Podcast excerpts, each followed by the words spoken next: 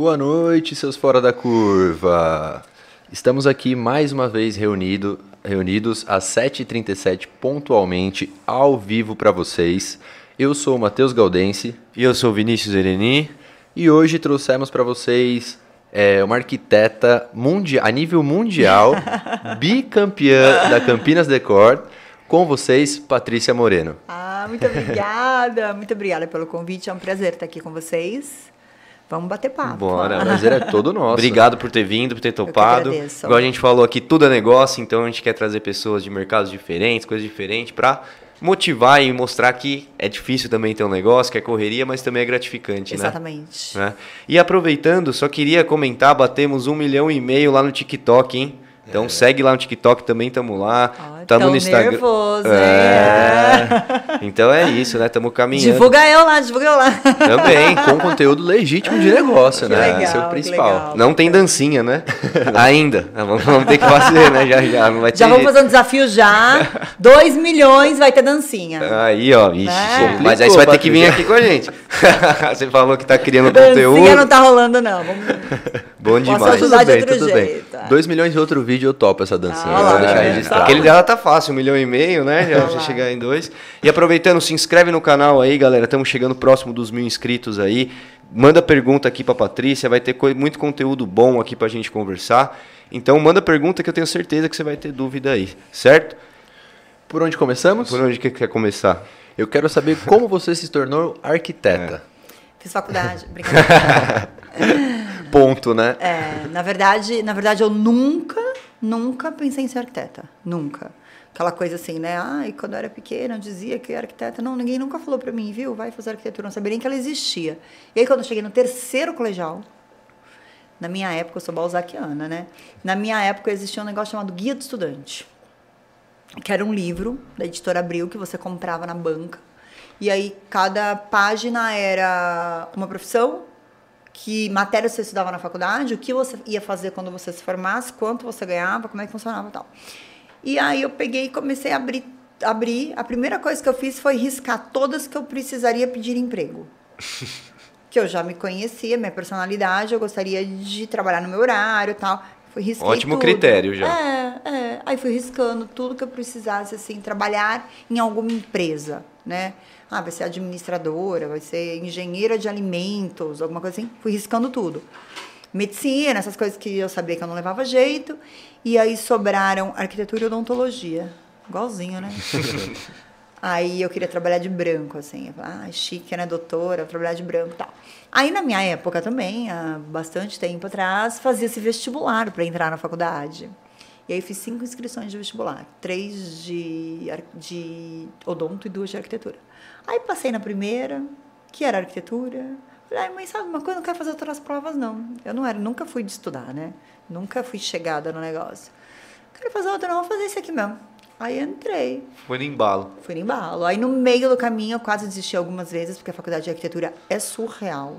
É surreal. É, quem faz arquitetura vai me entender. É complexo, né? É muito trabalhosa. Detalhe, detalhe é muito, né? é, é, é, ela é prática, né? Maquete. Ela é diferente de você sentar, estudar e assistir uma aula de, na faculdade de direito ou na faculdade de administração, que se você não suportar, você leva até o final, igual o colégio. A arquitetura não. Ou você gosta ou você não faz. Para você ter uma ideia, a minha turma tinha 120 pessoas, formaram 20. Então, assim, Caraca. assim, é, é um curso de alto índice de evasão. E aí eu percebi que, na verdade, eu sempre quis ser arquiteta. A vida inteira eu fiz isso. Eu sentava, quando eu era criança, eu desenhava armário, eu desenhava a churrasqueira da casa da minha mãe. E minha mãe e meu pai nunca tiveram um estalo de falar, olha, arquitetura tal. Ninguém nunca falou para mim. Essa percepção, Eu né? caí, graças a Deus, no caminho certo, mas foi muito sem querer. Caramba. Muito sem querer. E hoje bicampeã da, da Campinas Decor. Caraca. Mas é muito louco isso eu, o meu marido, por exemplo, ele fez administração. Uhum. Quando eu o conheci, ele não sabia o que era arquitetura. E pensa num cara que é arquiteto de nascença, assim. É surreal. Ele desenha fachadas, ele desenha casas, ele cria ambientes impressionantes, assim.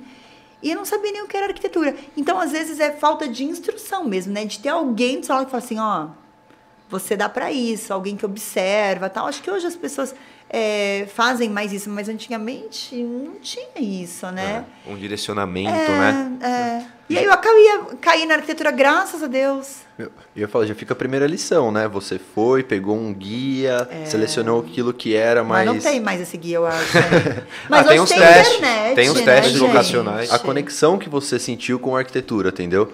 Porque a gente sempre fala, né? Tipo, no negócio, não é só o, o financeiro. Você Não. tem que gostar, você Se tem que não ter gostar, alguma... você não ganha dinheiro, não tem como. É. Exatamente. Mas o que eu achei é interessante disso que você falou é que você já foi por uma eliminação, pô, o que, que eu vou ter que trabalhar para os outros, né? É, Então é. você já tinha alguma co- uma Já, coisa na sua Já cabeça. sabia o que, que eu não queria fazer, né? Aham. E no terceiro ano, hein? No terceiro colegial. Em Geralmente cima as da pessoas- hora, né? Tipo, eu, agora eu preciso resolver. Aham. Agora não vai ter mais jeito. Porque eu sabia que não fazer faculdade não era uma opção na minha casa, entendeu? Eu ia ter que fazer faculdade. Então eu ia ter que sair do colégio para a faculdade. Então eu fui. Mas a minha mãe sempre foi muito tranquila em relação ao que eu ia fazer. Eu não sou tranquila, eu quero mandar em todo mundo. Tanto é que o meu irmão menor ele é advogado, porque eu mandei ele fazer eh, direito, porque eu vi o perfil todo sério, todo centrado, abre a boca, fala as coisas. Não, você vai ser advogado, falei pra ele. E o outro também, você vai fazer administração. Eu mandei. Os meus filhos também eu quero mandar. A minha mãe nunca fez isso comigo. Aham. Então, assim, no meio da faculdade, eu queria largar pra fazer dança. E ela falou: Você quer fazer dança? Vamos lá. Ela foi, comprou um manual de estudante, que era da Unicamp. E só que a arquitetura hoje, a gente tem muitos cursos de arquitetura, muitas faculdades têm o curso de arquitetura. Na minha época não tinha, só tinha a Unip e a PUC. E a Unicamp abriu quando eu estava quase saindo da faculdade. E dança só tinha na Unicamp. Só que o meu curso era, era só de manhã, não existia arquitetura à noite. E dança também era de manhã, então eu tinha que largar uma para fazer outra. E ela ficou na porta do banco, assim, no último dia de fazer a inscrição, esperando para ver se eu ia querer pagar. Ela ia deixar eu largar a arquitetura pra fazer dança. Caraca. Então a decisão foi sua, realmente. Sim, ia perguntar. é, nunca, nunca ninguém influenciou em nada. Pensei em largar pra fazer fisioterapia, pensei em largar pra fazer várias coisas no meio do caminho, assim, quando o bicho pegava, sabe? Aham. Eu abri, abri o bico e aí eu queria largar. Ela nunca se opôs. Eu acho que se ela tivesse batido o pé, eu tinha largado, né? É, bem provavelmente. por aí. Pra você ver como as coisas são malucas, É, né? Na- na acontece vida. tem que acontece. É. E aí ali você se encontrou na faculdade, chegou a, a começar a trabalhar para alguém, assim, porque necessita, né, um estágio, uma Sim, experiência. eu fiz estágio num escritório de arquitetura, um tempinho, quando eu morava em Campinas, que eu morei em Campinas para fazer faculdade, né? Hoje eu moro em Amparo. E no final da faculdade eu fiz um estágio muito legal também, que foi na construção do Parque Dom Pedro Shopping. Então, legal. assim, eu tive muita sorte. Muita responsabilidade. O maior né? shopping da América Latina, se eu não me engano. Exato, eu tive muita sorte. Mas eu sou muito persistente, viu? Porque era assim, ó. Patrícia, eu tô trabalhando no shopping, um vizinho meu trabalhava lá como engenheiro elétrico. E aí abriu uma vaga de estagiário. Só que era para trabalhar durante o dia, lógico, né? Que ninguém é coruja para trabalhar à noite. E a faculdade é de dia.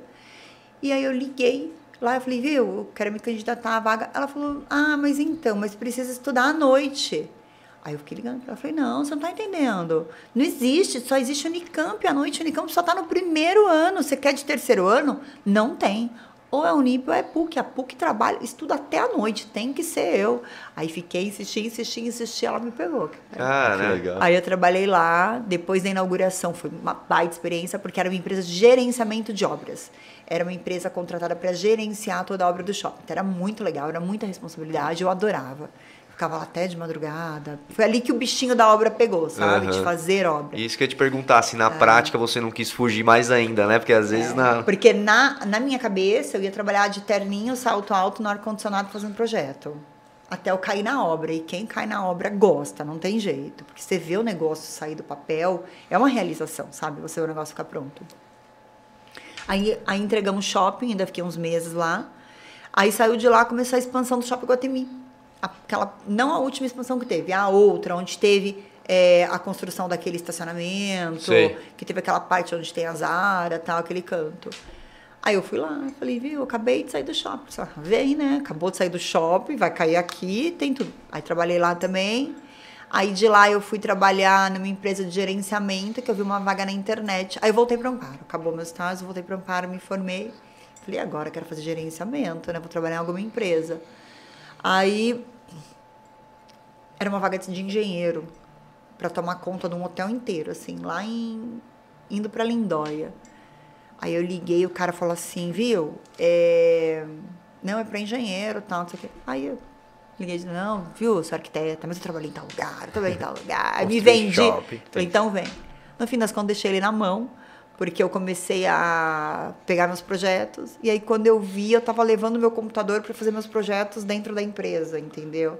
Aí eu pedi desligamento e comecei o escritório. Caraca, isso é legal porque é uma coisa em comum, né? do- dos empreendedores que passam aqui, que começa a acontecer uma demanda é, externa, né? E você trabalhando. E aí chega um momento que não tem mais como, né? Não. Isso não aconteceu faz com nenhum você. nem outro direito. É. Aí eu pedi para sair e fui trabalhar para mim. Até porque tinha que chegar sete horas da manhã, né? Queria fazer seu horário. Ah, tem. Eu já falei que eu não queria pedir emprego por causa disso, né? Eu vou chegar às sete horas da manhã junto com, com o pessoal da obra. Eu falei, ah, não. Aí deu certo e graças a Deus deu certo. Que legal. Meu, e você começou com, vamos dizer assim, dois grandes projetos, né? O maior shopping da América Latina e Guatemi também, que é um super Sim, shopping renomado. sim. O currículo já ficou mais Dei fácil ali para muita- conseguir se Foi vender. muito bom, dei muita sorte, assim, nesse quesito. É, o estágio é uma coisa, assim, primordial em qualquer profissão. A gente vê, assim, o pessoal chegar no escritório, às vezes, é, sem estágio.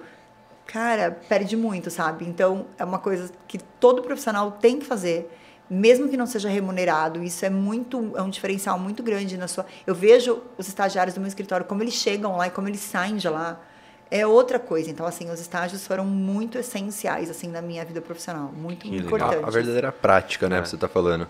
Isso faz A diferença, faculdade né? não ensina, O, você falou seu marido, né? Que desenha projetos e tudo Isso. mais. Ele não é formado em arquitetura. né? Ou administração. Aí que entra a prática, né? Mas também. eu vou te mostrar umas fachadas dele que não é possível. Não é possível. É. Louco, né? Acho que ele deveria até ter feito arquitetura, mas não sabia nem o que era isso. Nem imaginava o que que era arquitetura até me conhecer. Porque não é um curso assim, né? Hoje acho que mais porque abriu muita faculdade. Mas até pouco tempo atrás era engenheiro só, né? Meu, até que você tá falando desse ponto, é, por curiosidade mesmo, eu tenho assim, qual a diferença de uma arquiteta para um engenheiro? Pronto. Por que contratar Você vai achar que arquiteto faz fachada. Né? Ah, tá. Vou te dar uma explicação bem sucinta. É, arquiteto, engenheiro, faz cinco anos de faculdade. Ele estuda estrutura de cabo a rabo. E ele faz um ano de projeto arquitetônico. Ah, também faz uma partezinha de projeto. Tem, porque ele tem que aprender a desenhar uma casa, aprender a desenhar alguma coisa, então ele tem que ter noção de projeto. Mas ele estuda estrutura de cabo a rabo. Estrutura de madeira, estrutura de metal, estrutura de concreto, estrutura de não sei o quê. A gente estuda projeto, cinco anos. E um ano de estrutura. Entendeu? Então são profissões, na verdade, complementares. É, os antigos acham que só quem pode construir é engenheiro. Mas os arquitetos assinam as próprias obras e constroem o mesmo tanto que os engenheiros. Eu sou capaz de fazer um prédio, eu faço o prédio, pego o projeto e dou para o engenheiro colocar a estrutura dentro do meu projeto. Entendeu? Entendi. Uma casa eu já consigo fazer estrutura, apesar de ser mais indicado passar para o engenheiro. Uhum. Mas eu não sou capaz de fazer uma ponte. Entendeu? Um engenheiro é capaz de fazer uma ponte. Então, eu faço casas. Desculpem, engenheiros, mas os engenheiros não são capazes de projetar uma casa que nem um arquiteto. Por quê? Porque a gente estuda projeto, funcionalidade, estética, acústica, posição solar, conforto. São todas coisas que são muito importantes num- numa construção, quando você está utilizando. Seja ela corporativa, residencial, comercial, você vai projetar uma loja, você tem que pensar no fluxo da pessoa que vai entrar.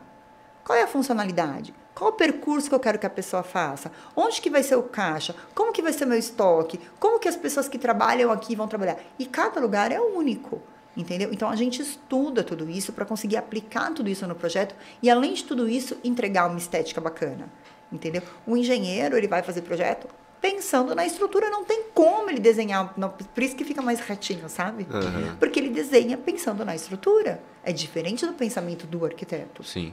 E Então eu é admiro muito muito, a arquitetura, porque assim, é, a gente tem um restaurante, né? Uhum. E quando a gente foi montar o projeto, a gente não tem muita visão espacial. Ah, vai bota um quadro ali. Que jeito? Se não vê num desenhado num projeto, não consigo imaginar como vai ficar aquela parede daquela cor, um papel de parede ali, um piso X. Então, é, é um trabalho muito e não importante. É, e não é querendo vender o peixe. Aquilo faz uma diferença no seu negócio Uhum. impressionante. Às vezes a diferença entre você vender 2 e 20.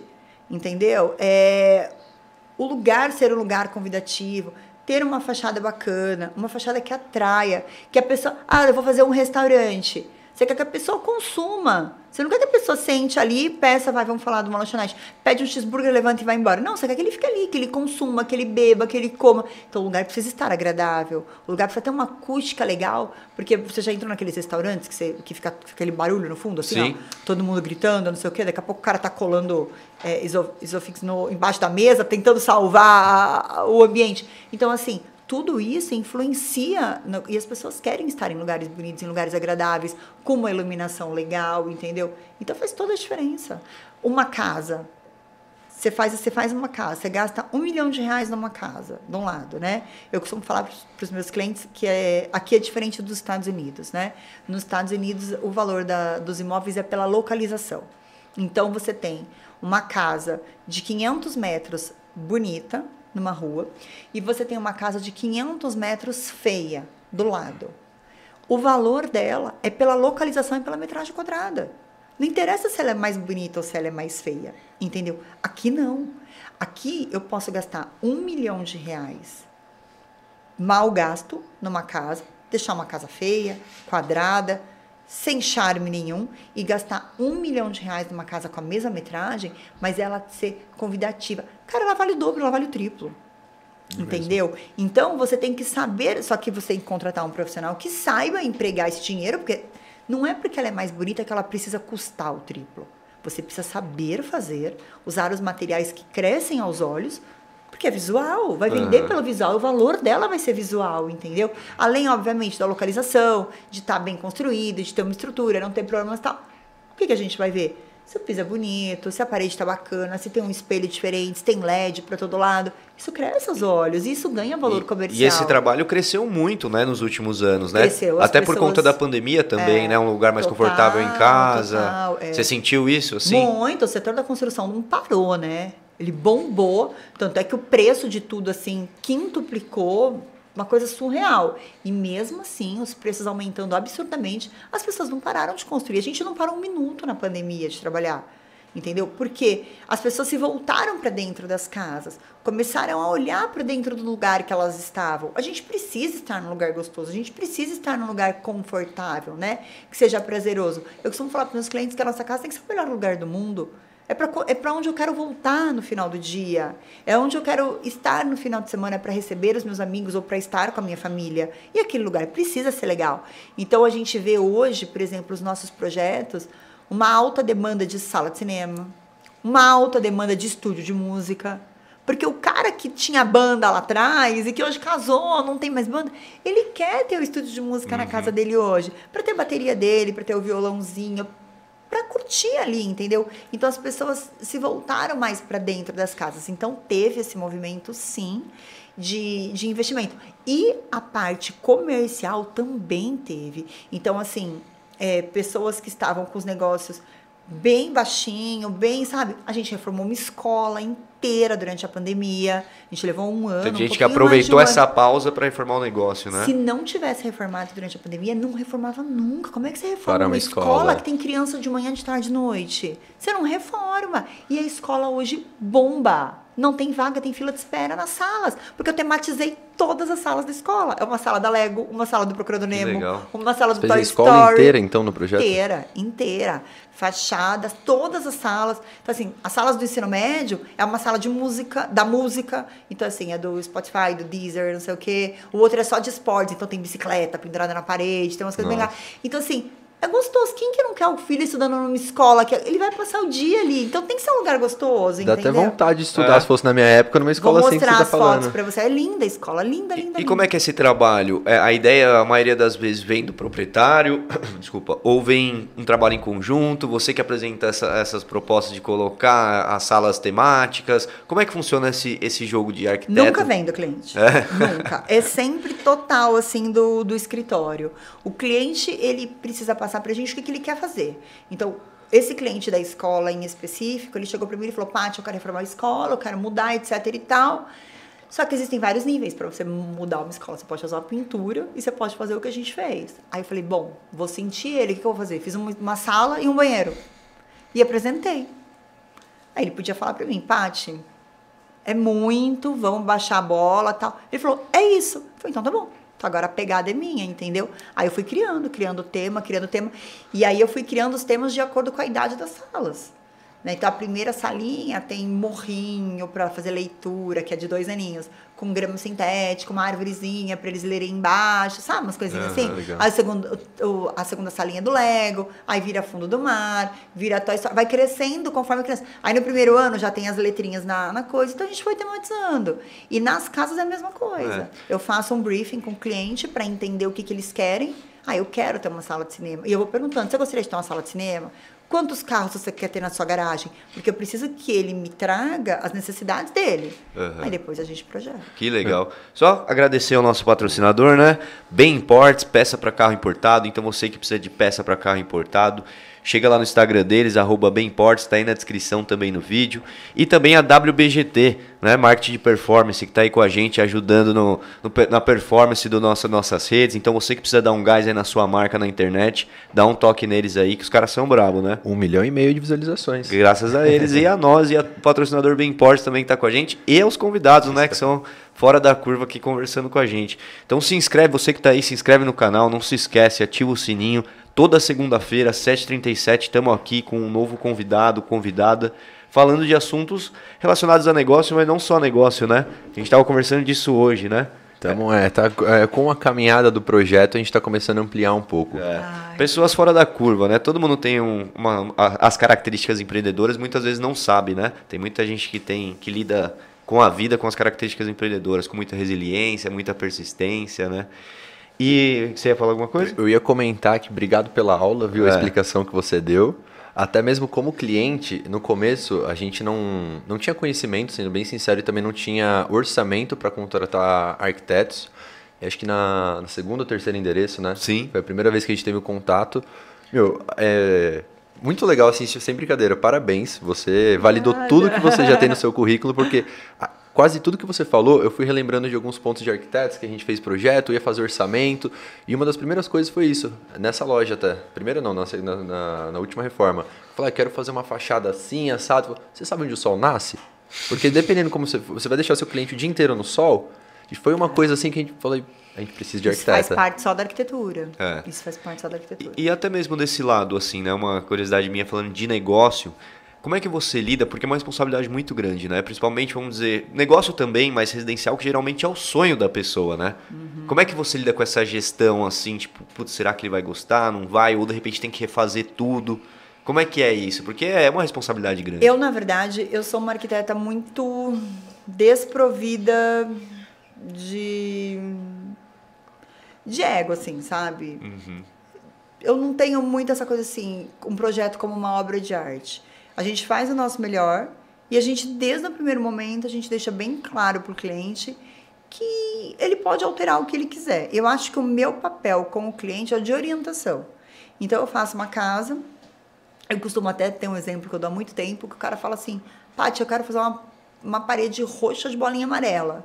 Eu falo para ele, vou fazer o seguinte, então vamos fazer uma parede roxa e uma amarela? Ao invés de fazer uma roxa de bolinha amarela, eu resolvo o seu problema, eu resolvo a sua, o seu anseio, né? e fica mais Casa harmonioso, dá pra gente. Então, assim, o meu papel é, na verdade, de orientar. As pessoas têm vontades, as pessoas têm desejos, e o meu papel é organizar isso e orientando ele se isso vai dar certo, se não vai dar certo, se tecnicamente é viável, se não é viável. E os clientes são sim, sensacionais, eles sempre ok, você falou, tá falado. Eles são. É muito, é muito bacana, assim, de lidar com o cliente nesse, nesse quesito. Mas, como você mesmo disse, falando como cliente novamente, né? Você pegar o projeto para você e falar, meu, eu preciso disso, disso, você deixa o cliente confortável, porque ele confia em você. Uhum, você é arquiteta. Uhum. Né? Então, eu lembro que no começo a gente ficava muito, será que a gente tem que ficar em cima? Uhum. a gente tá pagando, será que não, cabe não, a ela ou cabe tudo, a nós? Faz tudo. Por isso que eu falei que foi uma aula que. É, a gente entrega tudo. A gente, na verdade, hoje a gente entrega o negócio pronto, com 3D, com tudo e a pessoa pode alterar. E eu sou muito tranquila em relação a querer alterar, sabe? Porque é a pessoa que vai viver ali, não sou eu. Aquilo não é um quadro meu que eu vou pendurar na parede, entendeu? É para a pessoa, é para aquela família, ou é para aquele negócio. É, por exemplo, eu estava contando para vocês, antes de tudo começar, sobre a Chaperia Paraty Amparo, que eu já fiz cinco vezes. E, E eu fiz projetos para eles que ele falava, Paty, mas vamos mudar esse acesso para aqui?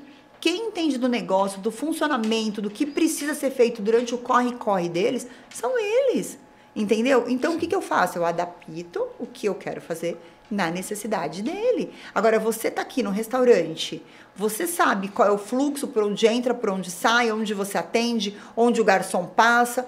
Eu não sei. Então, quando a gente faz um tipo de projeto desse, a gente precisa dessa troca, né? E a gente vai mexendo. E é muito mais fácil para você mexer num projeto já feito do que do nada, né? Como é que você vai? Onde que eu vou para? Não, mas é a hora que você vê do nada, você fala assim: opa, mas peraí, se eu tiver esse balcão aqui, vai me dar um problema X. Vamos arrastar ele um pouquinho para cá para ter essa passagem? E aí a gente vai trocando até falar: é esse o projeto. Aí a gente segue. Ah, e começa a execução vamos dizer assim. Uhum. Ah, eu acho nesse ponto duas coisas legais que você falou, né? Que é a transparência, né? Do cliente estar tá ciente que não vai nem afetar o seu ego, ou que ele pode mudar o que ele precisar. Sou muito tranquilo. Né? E muito. a credibilidade dele saber que pode confiar também no seu trabalho. E é né? engraçado, assim, porque desde o começo, os clientes sempre confiaram muito. Eu não sei se é a maneira é, de eu agir com eles, eu não sei.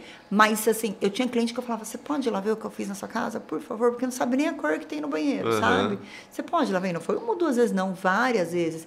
Então, eles confiam muito, assim, é muito legal. E, eu, eu, gosto de trabalhar E, assim, assim, nesse ponto, o que, que você acha que sempre foi um diferencial, assim, do, do, do seu, da não sua característica, do seu escritório, cara. de trabalhar assim, para conseguir tantas coisas grandiosas, assim? Coisas, mas você fala do cliente confiar ou de conseguir o que a gente conseguiu ao longo da nossa jornada? Que, é, conseguiu, conseguiu ao longo da jornada, ah, entendeu? A gente o que, que trabalhou muito, né? Não, mas é alguma coisa que diferenciou é. de, de demais escritórios, assim, que você viu que isso era... Não fiz happy hour, brincadeira. é, na verdade, na verdade, eu tenho 19 anos de escritório. E sempre trabalhamos muito, sempre busquei muito, né? E nunca tive preguiça, sabe? Então, assim, a gente tem que entregar o Paraty. Muitas vezes, assim, tava Paraty é uma balada de, de 750 metros quadrados em Amparo, que a cada dois anos eu praticamente derrubava e fazia de novo. Então, assim, eu esquecia todo o resto, eu ficava 15 dias com um passando por cima do outro para inaugurar depois de 15 dias, porque não podia ficar fechado entendeu? E depois de 15 dias tinha até bolão na cidade. Será que vai abrir? Será que não vai Caraca. abrir? E sempre abriu. E assim, de no último dia eu ajudar a lavar os vidros, eu ajudar a botar o pessoal na fila e eu botando dispenser de sabão nos banheiros, etc. Então assim, eu nunca tive essa coisa do, ai, eu sou a arquiteta. Não, eu preciso ver o negócio acontecer, independente de quem vai fazer, não, não importa quem vai fazer. Precisa acontecer, precisa finalizar, precisa ficar pronto, ponto. Então eu nunca tive essa coisa, sabe, de eu sou arquiteta, etc e tal. Então eu sempre fiz acontecer muito. E nunca tive preguiça, sempre busquei as oportunidades, sempre acreditei nas oportunidades. É que nem a gente, quando a gente veio parar na Campinas Decor, o tanto que a gente né, trabalhou para estar tá ali, aí a Campinas Decor trouxe os artistas, e aí vai indo. E as coisas vão acontecendo, é inevitável. Determinação, força de vontade, transparência, Falta entre de preguiça. o famoso foco na missão, né? Tem que concluir, tem que concluir de algum jeito, né? Casei com um cara também que é chegado no, bar, no negócio, uhum. então assim... Soma mais ainda, né? É, Pessoas ele, certas, Ele é diferencial, né? ele é diferencial no escritório, ele é um bom diferencial eu, eu surto, assim, né? Eu quero uma roda gigante no quarto. Eu não sei como é que faz uma roda gigante. Eu gosto do macro. Eu comecei em shopping, né? Então, pra mim, tudo é macro. Cara, não me vem fazer banheirinho que só o banheiro. Eu quero fazer todos os banheiros da casa, entendeu? Um banheirinho, pra mim, não vai. E, e ele é do micro. Entendi. Então ele resolve. Então, se eu quero uma roda gigante, ele Complementa fica. Complementa muito bem. Ele fica esquematizando e ele faz a roda gigante acontecer e ele faz fazer. Eu não sei fazer mas ele dá um jeito de fazer acontecer. Então, às vezes, até as arquitetas da Campinas Decor falam, né? É, Poxa, que coisa diferente e tal. Mas às vezes não é porque eu tenho muita criatividade, elas não têm, não é isso. É que eu faço alguma coisa que eu sei que eu consigo executar elas já falam, puta, como é que eu vou criar um negócio desse? Quem que vai executar para mim? Onde que vende uma roda gigante? Não vende uma roda gigante, entendeu? Quem que vai executar um negócio desse? Aí a pessoa nem cria. Então tem esse diferencial, tem esse diferencial chamado TEL também, viu? Mas é a importância de cercar de pessoas boas, né? É, em qualquer é mercado. É legal. É. E você comentou do Campinas Decor, né? Queria puxar um, um gancho já daí. Como é que é isso? Porque você, para quem é leigo igual a gente, que não conhece muito, a gente viu lá que você é bicampeã já é de montar o ambiente? Como é que funciona? Que é um prêmio renomado, né? É, a Campinas Decor é um evento de arquitetura, é uma mostra né, de arquitetura e decoração que já tem 25 anos aqui em Campinas. E sempre foi um super evento. Eu, na época da faculdade, eu ia assim, mas ia até pisando em ovos, assim, sabe? Controlando de como se comportar lá dentro. Sabe uma coisa assim? Tipo, aqui só tem bambambam, bam, bam, aqui só tem fera. Muito louco isso, né? Então eu ia, eu visitava, sempre prestigiei e sempre tiveram os melhores profissionais da região lá dentro. Pessoal muito forte mesmo. É até hoje, né? E aí, só que eu sou de Amparo, o negócio era aqui em Campinas e tal. Eu me formei e uma das donas da Campinas Decor é de Amparo. Ela, ela já faleceu tal, mas ela é de Amparo. E teve um ano, em 2017, que ela me ligou. Falou, Patrícia, é o seguinte, amanhã vai ter um evento de apresentação da Campinas Decor e eu quero que você esteja aqui para você ver. Por quê? Como é que funciona a Campinas Decor? Eles pegam um imóvel, faz de conta que é uma casa, uma super casa, assim. Eles pegam um imóvel, cada arquiteto pega um ambiente desse imóvel e você vai visitar a mostra. Quando você vai visitar a mostra, você entra pela garagem, passa pelo hall de entrada, passa pela sala. Você circula como se fosse uma casa mesmo, uma super casa, né? Porque tem muitos ambientes, tem imóveis, tem mais de 70 ambientes. Então, assim, uma super casa. Você entra pela adega, o quarto do hobby da filha, sabe essas coisas assim? O jardim, a, a casa piscina. dos sonhos, vamos dizer assim. É. É, e cada, ambi cada ambiente é feito por um arquiteto. E quem escolhe quem vai fazer os ambientes são os organizadores. Tem uma pré-seleção. É, você não chega na Campinas Decor fazendo um quarto, entendeu? Você precisa, você, você preenche uma ficha de um currículo. O que você já fez, se você tem revista, se você tem publicação, se você já ganhou algum prêmio, né? E ela me chamou em 2017, eu falei, eu vou, mas eu não vou participar não. Fui, visitei, ela veio pessoalmente me receber. E, e eu sempre me achei muito pequenininha por estar lá em Amparo, sabe? Eu não tinha muita dimensão, assim, do que eu era capaz de fazer. Eu fazia. Sempre fiz muita casa, só casa grande. Nichei também de um jeito que acabou caindo só casa de condomínio, casas grandes na minha mão. Mas eu não tinha muita dimensão, assim, do tamanho que eu era. E ela tinha, aqui em Campinas. E aí, eu...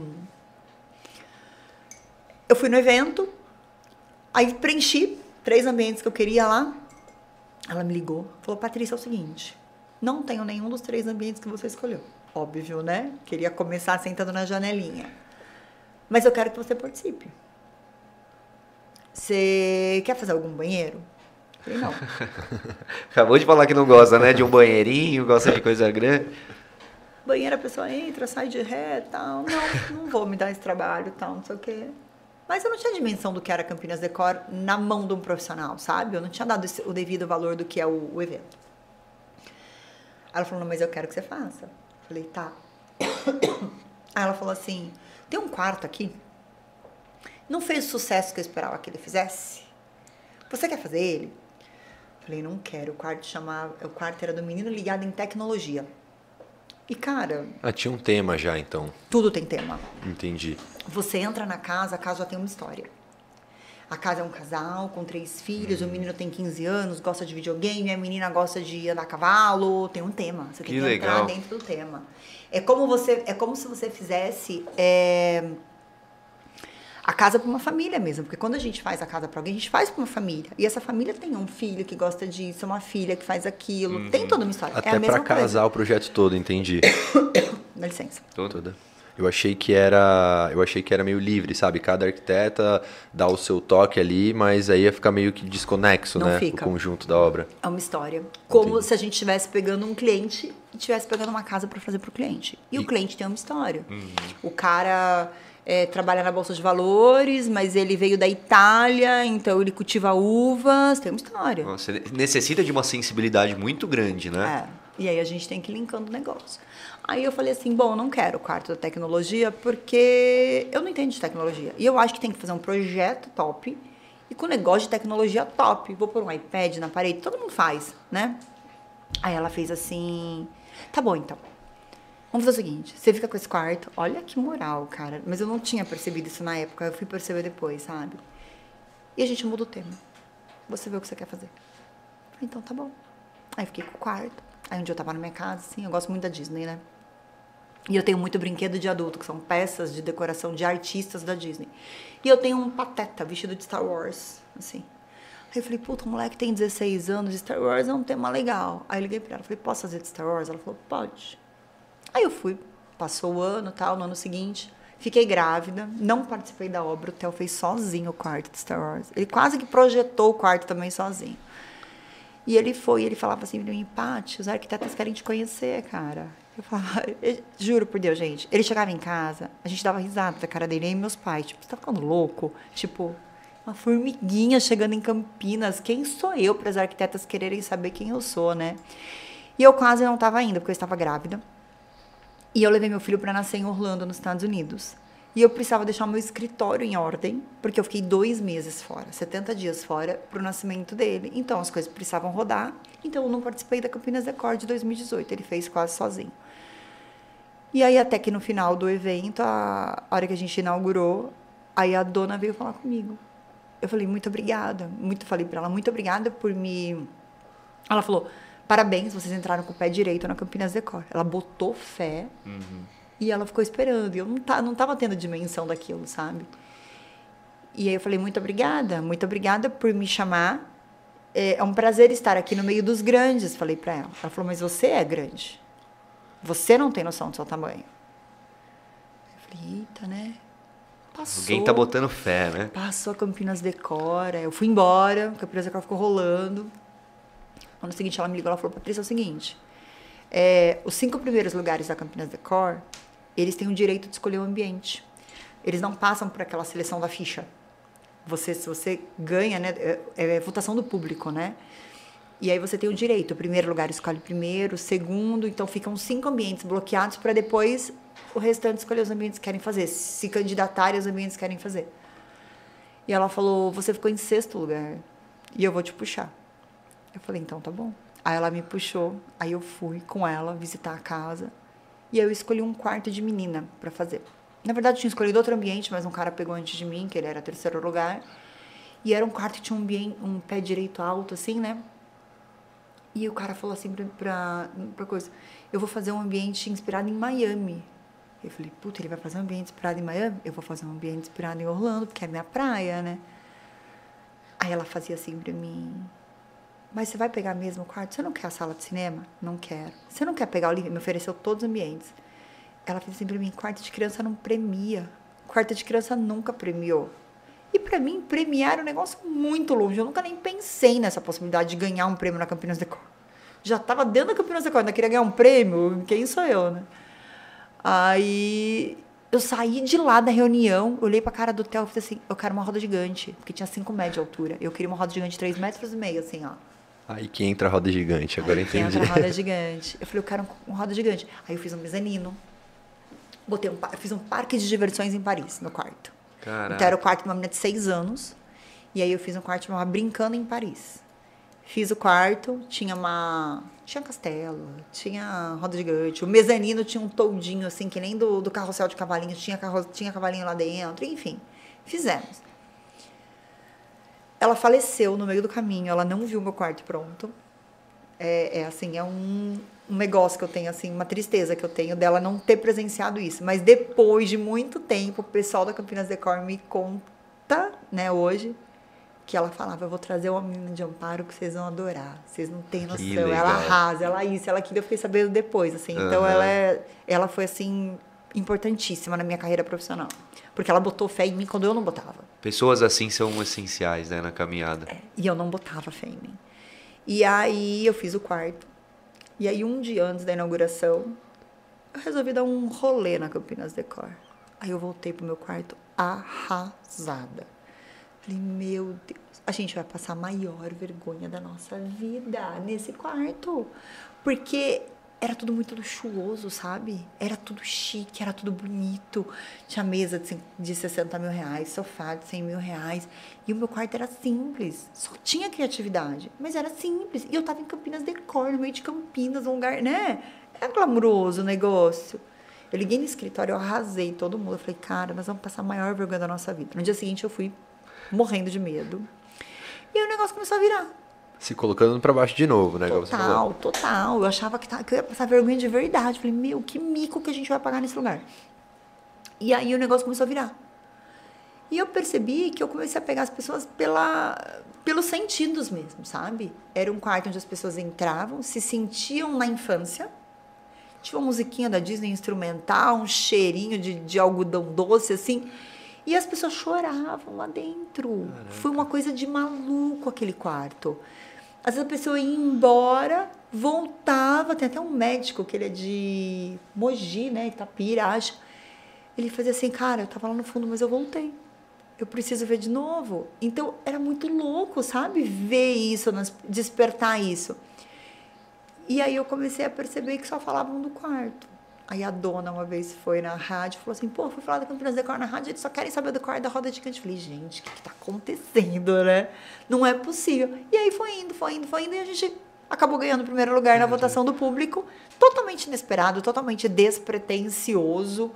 Uma loucura, assim, pra gente, Caraca. sabe? Chegar na Campinas Decor e ganhar primeiro lugar com quarto de criança, que não premia, né? Contra aí... todas as estatísticas ali, né? É. Fora que quando você fazia faculdade, você ia lá pisando em ovos e. É. Exatamente. Depois chegou a ser é a campeã da, da, Campinas é, Decor. É muito louco. Que isso. legal. É. Só um detalhe que eu acho sensacional. Meu, você não tinha muito preço no seu quarto, tinha o valor. Né? Porque às vezes uma mesa de 60 mil reais é muito bonita, só que uma roda gigante que às vezes custa 10% disso, causa, gera um impacto muito maior que é. conecta as pessoas, né? Agora eu vou dar uma dica, né, para quem faz Campinas Decor, para quem, né, quer mostra. Cara, é criatividade com senso comercial. Então, assim, é, às vezes você vai numa passa num desfile de modas. É tudo muito criativo, mas é um conceito. Não é executável. Você não anda com uma roupa de passarela no meio da rua. A Campinas Decor você tem que saber aliar os dois. Você tem que conseguir criar um conceito, uma super criatividade, e a pessoa olhar aquele ambiente e falar: Isso cabe na minha casa. Aí a pessoa quer você como arquiteto. Entendeu? Mas essa, vamos dizer assim, essas regras, entre aspas, né, também se aplica para o dia a dia de várias obras, vários Sim. projetos. É, né? é mas, na, mas quando a gente faz para um cliente, a gente tem o feedback de um cliente. Uhum. Quando você faz numa amostra com. Você tinha, a última Campinas Decor tinha mais de 100 arquitetos. Uhum. Nossa, é gigante, então. É. Cara, você, para mim é uma honra, assim, é absurdo. Você chegar numa Campinas Decor com mais de 100 arquitetos, que são os arquitetos top da região, e o pessoal escolher o seu ambiente como preferido, é surreal. É surreal, entendeu? Fora a notoriedade, né? Que eu imagino que deve dar. É muito legal. Eu, eu para mim é muito importante Campinas Decor. É, eu sempre falo para dona, eu agradeço, tenho muita gratidão pela Campinas Decor porque me traz muito cliente, muito cliente bom. E meus artistas começaram com Campinas Decor, cara. Ó, e assim, ó, hoje eu tenho clientes que nunca vieram na Campinas Decor, mas hoje a gente tem as redes sociais. E o quarto da Roda Gigante ganhou internet. Um dia eu estava na minha casa, me liga a madrinha da Larissa Manoela. Patrícia, meu nome é Sabrina, tal, não sei o quê. Não falou que era a madrinha da Larissa, nada. Eu quero fazer um projeto da minha casa. Eu vi, eu estava num churrasco e uma pessoa me mostrou: olha esse quarto que lindo. Mostrou o quarto para ela, quarto na internet, porque todo mundo posta e vai indo, vai embora. E ela me contratou, eu fui para casa dela, fui fazer a casa Caraca, dela. No meio legal. do caminho, a Larissa foi contratada para a Rede Globo. Ela morava em São Paulo, mudou para o Rio de Janeiro, estava mudando para o Rio de Janeiro e precisava arrumar um apartamento. Ela falou: ah, eu tenho uma arquiteta, assim, assim, assim, me indicou para Larissa e a gente foi fazer o apartamento da Larissa no Rio de Janeiro, por causa de um quarto da roda gigante que ela viu na internet. E assim foi tudo. Que legal. Todo e, o restante. Que, nossa, parabéns por isso, porque é, é uma, é uma trajetória interessante, é louco, né? né? Porque você não bota fé numa coisa, acho que nesses momentos, né, que às vezes que a gente tem que botar mais fé no nosso taco, né? É, às vezes a gente. A história não... desse quarto é louca. E, porque eu queria, eu juro, eu queria morrer. Eu queria, eu queria, abrir um buraco, assim, entrar embaixo. O pessoal que estava trabalhando no quarto até, que foi, era o empreiteiro e o pintor, eles falaram, Patrícia, você arrasou, a gente, a gente não conseguia mais trabalhar aquele dia. Porque eu tinha certeza que a gente ia passar muita vergonha. Tipo, veio lá de Amparo passar vergonha aqui em Campinas, sabe? Nossa, que legal. E como é que é fazer essa, essa, esses projetos aí pra gente famosa, notoriedade? A Larissa Manoela quis uma roda gigante também lá no, no quarto. a Larissa, na verdade, foi um projeto muito legal também que a gente fez. A gente reformou um apartamento inteiro, executamos em 30 dias. Que ela foi para Nova York gravar um filme Netflix. E quando ela voltou, o apartamento estava pronto, 100%. Assim. Ela falou, não, tudo bem, se eu chegar, eu vou para um hotel. Eu falei, negativo, questão de honra, vai chegar na sua casinha. E aí foi indo. Depois da Larissa, acho que veio o Henry. O Henry, acho que foi o Henry, é. O Henry também me indicaram para ele. É, depois, o Henry, a gente, a gente reformou a cobertura dele. A gente ficou amigo, muito amigo. O Henry é muito amigo nosso hoje. A gente virou sócio, a gente tem muitas coisas juntos. E do Henry a gente fez Sheila Mello, que é outra querida, que já, já vamos fazer o segundo projeto para ela também agora. Que ela vai mudar de casa. Falou, vou mudar de casa. Falei, puta, acabei de fazer. Falou, não, vou mudar agora. Falei, não, dá bom, vamos fazer outra. Vamos mudar de casa. A gente fez um escritório pistãozinho Caraca. em Campinas. E agora a gente está fazendo a Yasmin Santos, cantora sertaneja. E aí, mas tem alguma diferença, assim, você acha, pra fazer pra você ter o mesmo não, empenho independente? coisa. É a mesma Mas coisa. eles são um pouco mais exigentes, hoje não, tem nada a ver. Não, são tranquilos. É. Acho que a diferença é a visibilidade que dá pra É. você, né? É, Dá uma dica pro dá pessoal. bastante, dá bastante, porque eles gostam, eles querem postar, eles postam, a gente, o Henry é né, que você encontra ele, você faz stories com ele o dia inteiro, então todo mundo sabe que você é arquiteta do Henry, sabe? E outra, você faz um negócio legal na casa deles que vivem de, de mídia, vamos dizer É. assim, né? Eles postam tá em casa, consequentemente, que é o ambiente que você fez, A gente tá né? fazendo a Yasmin Santos agora. Uhum. A Yasmin, ela vive no meio de sertanejos. E os sertanejos frequentam a casa dela. Então, é uma, por isso que vai puxando, né? Não para nunca mais. Um trabalho bem feito entrega outros trabalhos É, bem não feitos. para né? nunca mais, é bem legal, é bem e assim, e é como os clientes, como os nossos clientes, né? É bem específico. A Yasmin precisa de um estúdio de música porque ela compõe. Então ela precisa ter um lugar assim, ela precisa de uma área externa porque ela recebe muita gente, porque eles se reúnem durante a semana, porque eles fazem shows finais de semana, então durante a semana eles se reúnem. Então eles querem se reunir, né? O Henry tem a área dele de piscina, que ele monta uma academia na piscina. Então, assim, é bem específico, como qualquer cliente, entendeu? Eu- uma parte muito legal também que eu acho da sua história é que você foi fazendo, né? Você se formou, pegou o shopping, se oferecer, né? é, se vendeu para conseguir outro shopping. Não tinha mais. um onde eu quero chegar. Não tinha. Não, e Nunca foi teve. isso que eu tô falando. E foi acontecendo e muito. Que a gente eu fui fala muito isso abraçando. aqui. Meu, tipo, o foco era, pelo que você tá falando, era em você fazer bons projetos. Uhum. Que você é uma, uma excelente arquiteta. Então, tipo, as coisas vão acontecendo. É. Né? Vai dando visibilidade e tudo mais, porque a gente fala muito né, no Tudo é Negócio. Meu, às vezes você tá focando pro lado errado. Às vezes não é só ir atrás do artista aquilo. Calma, tipo, as Não, coisas vão. Quantos, Elas acontecem. Então, quanto tempo demorou para você estar dentro da no Campinas tempo Decor? que tem que acontecer, exatamente. E é, e é vontade de fazer também, sabe? Porque pra gente fazer Campinas Decor, a gente investe. A gente tem que pagar pelo ambiente, dependendo da quantidade de fornecedor. Tem gente lá que não tem fornecedor, que está começando agora, banca o ambiente inteiro. É muito caro o ambiente de Campinas Decor. A gente fez um cinema da última vez, porque aí da última vez eu fui a primeira a escolher o ambiente, porque aí eu ganhei. aí eu fui a primeira a escolher o ambiente. E aí eu já terminei a Campinas Decor, falei, vou fazer o cinema, não queria fazer o cinema, vou fazer o cinema. E a gente foi fazer o cinema e e aquele cinema, eu tive fornecedor, eu tenho muito fornecedor, né? Ele deve ter custado uns 800 mil reais, um ambiente. Entendeu? A gente nem sabe, a gente não tem essa dimensão. Às vezes a pessoa pergunta, eu não sei dizer. Mas deve ter custado uns 800 mil reais. Envolve muito fornecedor, envolve muito patrocinador. E então é caro. É um negócio caro. E, e também é, necessita da nossa disposição. A gente teve que ir para lá, a gente tem que abrir mão de outras coisas onde a gente está ganhando muitas vezes, deixar para lá para poder fazer aquele evento, porque tem dia para começar. Aí a gente, durante final de semana, eu não deixo solto. A gente bate cartão. Final de semana tinha cinco, seis pessoas dentro do nosso ambiente atendendo, porque era tanta coisa para mostrar que uma pessoa não dava conta. E eu olhava, tinha tipo 25, 30 pessoas ao mesmo tempo dentro do, do cinema, entendeu? Então a gente rala, trabalha, é suado, não é fácil não. Mas tá muito, rende muito assim pra gente. É muito legal, porque a gente faz um trabalho legal, diferenciado, focado, etc. Aí os artistas vêm na Campinas Decor prestigiar a gente também. O Henry veio, a Sheila Mello veio, é bem legal. É que legal. É, é, é importante, né? E você falou um, um negócio legal também, que é que você precisa de fornecedores ali para estar fazendo isso, né? Também tem uma relação ali de business, né, com os Total, fornecedores, né? total. Você tem que vender para eles, ó, vou fazer um ambiente assim, vai aparecer sua marca, é assim que É, funciona. Na verdade, é, eu tenho bastante fornecedor porque eu faço obra há muito tempo. Então eu já tenho os fornecedores que acabam trabalhando para mim, né? Que acabam é, abastecendo os meus clientes. Então eles acabam colocando ali porque eles querem, eles precisam daquilo também para aparecer. E aí eles colocam. E aí conforme você vai ganhando, vai ficando um pouco mais fácil É, conseguir fornecedor. mais visibilidade. Aí o pessoal vai ligando, né? Aí- Quero participar da Campinas Decor. Não tenho mais vaga, já fechei. Aí inverte o papel, né? Inverte o papel. Que show. É. Que bacana. Hoje a gente tem fornecedor, assim, eu tenho patrocinador que fazia quatro, cinco ambientes na Campinas Decor e falou pra mim, Patrícia, acabou. Só você. O que você quiser fazer, se quiser colocar um foguete lá, eu vou comprar um foguete para você, mas é só você agora. Que legal, hein? Então é muito Putz. legal. E aí você fica mais confiante ainda de fazer um trabalho melhor, cada vez se superar, né? Mas com uma responsabilidade ainda maior, É. né? Porque, Mais gente envolvida. Porque aí a gente fez o cinema e a gente ganhou de novo. Ah, foi a segunda vez. Aí foi a segunda vez que vocês ganharam. É. Você não viu o nosso cinema? Tinha uma girafa Honestamente, ainda- dentro.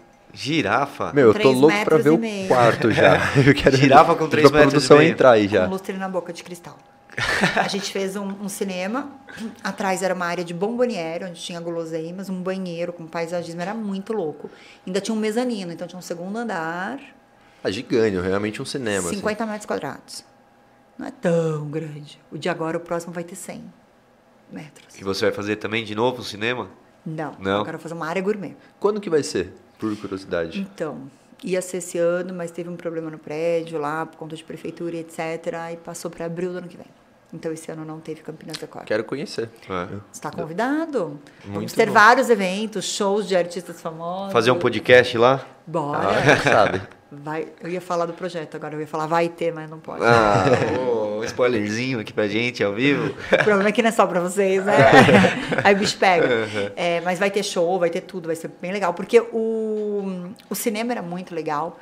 É assim, o quarto, as pessoas entravam, viam, sentiam aquela sensação e iam embora. O cinema, não. O cinema, a gente tinha show de Sandy Júnior o tempo inteiro rolando. Então, o pessoal gostava, sentava no sofá, ficava... Tem mais interação. Aí a gente dava comida, dava bebida, pega a pipoca aí, pega uma cerveja aí no frigobar. Então era bem legal, assim, o pessoal curtiu bastante. E o, o, o gourmet é mais legal ainda porque é um ambiente funcional. Ele é um ambiente que funciona. Então os eventos do, da mostra que acontecem são dentro do gourmet. Entendi. Então tem os eventos todos lá, então vai ser bem gostoso, assim. Mas só em abril do ano que vem agora, não vai ter. Tá aí jeito. já também. Já já tá aí. Pra, por curiosidade também, né? Pessoal que tá assistindo, é, arquitetos, não arquitetos, se inscreve, convide, como É, a funciona? Campinas Decor, você precisa se inscrever. E aí eles escolhem, né, quem que vai fazer o quê. Tem um preço, você tem que pagar, tal, porque, né, é um evento e elas precisam fazer rodar aquilo.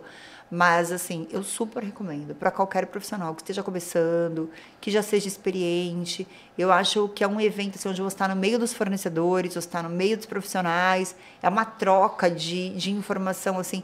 Eu tenho uns arquitetos assim que a gente leva, né, para fora do evento, que a gente troca muito, troca muita informação de se ajudar mesmo, sabe? Como faço, como está fazendo isso, como está fazendo aquilo, a gente sempre precisa, né?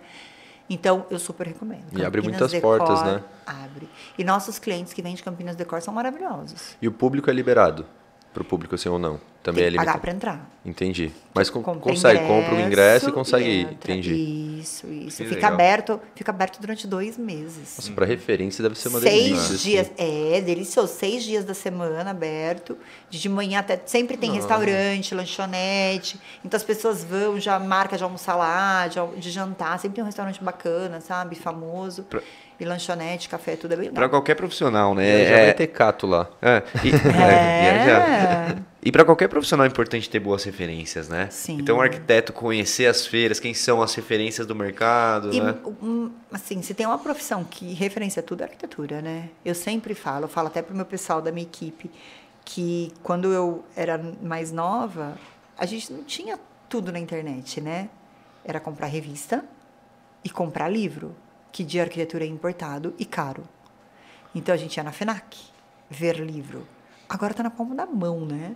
Você tem Pinterest, você tem Google, você tem Instagram, você tem tudo, tudo, tudo, tudo. E cara, é referência. Arquiteto tem que treinar o olho para ter referência. Eu viajo. Eu fui agora para Orlando montar uma casa é, com um cliente e o cliente foi junto. Ele falou, Patrícia, eu tô impressionado. Eu e o Theo, o que a gente olha, a gente transforma em algum lugar. A gente tá andando, uma calçada, você fala, puta, olha essa calçada, dá pra fazer isso, dá pra fazer aquilo, dá pra virar um negócio assim, assado. Então tudo você transforma. Então você tem que ir trabalhando aquilo na sua cabeça para tudo ser uma referência. Tudo se transforma, tudo vira criatividade, vira ambiente, vira tudo. Acaba vivendo isso, né, o tempo O todo. tempo inteiro. Não desliga, né? Não E desliga. já que você falou, eu ia perguntar como que foi começar a fazer projetos internacionais. Nesse, nesse estilo assim, quando que começou, na verdade, no seu Quando primeiro começou? projeto pra fora? Começou que, na verdade, eu comprei uma casa em Orlando pra mim. E eu decorei a casa, porque a casa lá a gente tem uma a gente tem casa para alugar, né? Aluga de temporada. E as casas lá são tematizadas. E aí depois eu vendi uma casa lá para um cliente meu, que eu fazia a casa dele aqui, e fui lá e decorei. E aí foi indo. Um dica pro outro. É, e aí foi indo. É, a última que a gente fez foi mês passado, uma casa de sete quartos, toda tematizada.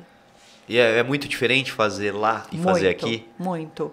Porque é, o caro lá é mão de obra, né? A mão de obra lá é surreal o preço. Tanto é que a gente agora está fazendo, trabalhando com exportação de marcenaria, que é a marcenaria feita aqui, da Léo Sob Medida, que é incrível, tem uma indústria incrível de marcenaria. E a gente faz os projetos. Eu pego a casa lá, eu faço o projeto da marcenaria planejada, que é o que a gente tem muito aqui no Brasil, marcenaria planejada, eles não têm lá. Porque a mão de obra da marcenaria planejada lá é surreal. Há uns quatro anos atrás, eu orcei um painel de madeira para colocar, era 18 mil dólares o painel de madeira, de MDF. Então, assim, não dá, é impossível, sabe? E aí agora com essa demanda de residentes em Orlando, que não tinha antes, né? Era uma coisa mais assim de aposentados e turistas. E hoje as pessoas é, economicamente ativas, né, que estão no mercado de trabalho atualmente, estão morando em Orlando, porque elas trabalham remotamente e etc. A mesma situação que a gente tem aqui no Brasil, onde Sim. a gente viu as pessoas saírem dos grandes centros para vir pro O interior. pro interior. Home é office, a mesma né, coisa. Orlando é o interior, é a Sunshine dos Estados Unidos, onde as pessoas querem estar por causa do clima, por causa do custo de vida, né? É, você mora numa casa de 50 metros quadrados na Califórnia, você compra de 600 em Orlando. É um negócio assim, né? Então as pessoas querem essa qualidade de vida pós-pandemia. Durante a pandemia e pós-pandemia. Então a gente começou, a gente viu esse nicho de mercado e a gente estruturou uma empresa junto com a Léo sob medida para fazer a exportação dessa marcenaria e montar nessa casa de residentes. Então, para as casas de residentes, eles querem morar como nós moramos, com armário planejado, com cozinha planejada. Cozinha planejada eles já tinham, né? Mas assim, closet, eles não tem closet, eles têm uma portinha que coloca Bem uma simples, é. prateleirinha que você põe os cabides. Não, a mulherada quer gaveta, quer porta de vidro, que é o que a gente tem aqui, entendeu? Que a nossa marcenaria é muito top, né? E a gente começou a fazer esse tipo de trabalho, essa exportação de marcenaria para residentes. Nas casas que são de aluguel é diferente, a gente já não trabalha com marcenaria planejada, a gente trabalha com móveis soltos, que são móveis comprados, e muito temático. Então, muito papel de parede é, no tema, decoração no tema, põe LED, ah, quarto de Star Wars, põe LED para todo lado, e as espadas, decoração e etc. Então, são dois segmentos diferentes. Um é casa para você morar, que você valoriza a casa naquilo, e outra é casa para alugar, que a pessoa aluga pela foto e ela quer ir para aquela casa porque ela quer ficar na Disney full time, na Disney e na casa, entendeu? É. Então é. E É, mais é, uma vez eu ia falar que você comprou a casa, foi com objetivo e acabou virando negócio. Acabou abrindo mais um leque E de eu, sempre, e eu oportunidades. sempre me achei uma péssima empreendedora. Ah, é? Depois de tudo isso ainda? É, sempre Ah, mas- achei que eu não sabia fazer Mas é bom, né, negócio. pra gente sempre procurar evoluir, né? A gente tava até comentando aqui da, da importância de ter problema, de ter BO, de ter, ver, vir crise, né? Ver É. acontecer crise Sim. também, porque é o momento que a gente se mexe, né? É. Você teve muitos momentos de crise, assim, dificuldade? Até hoje a gente tem. né? Mas assim, eu tentei empreender fora da arquitetura, né? Ah, Tentei empreender fora da arquitetura duas vezes. Aquela história, assim, é, ah, vou, vou diversificar o porquinho, porque se der ruim aqui, eu tenho onde me segurar ali e tal.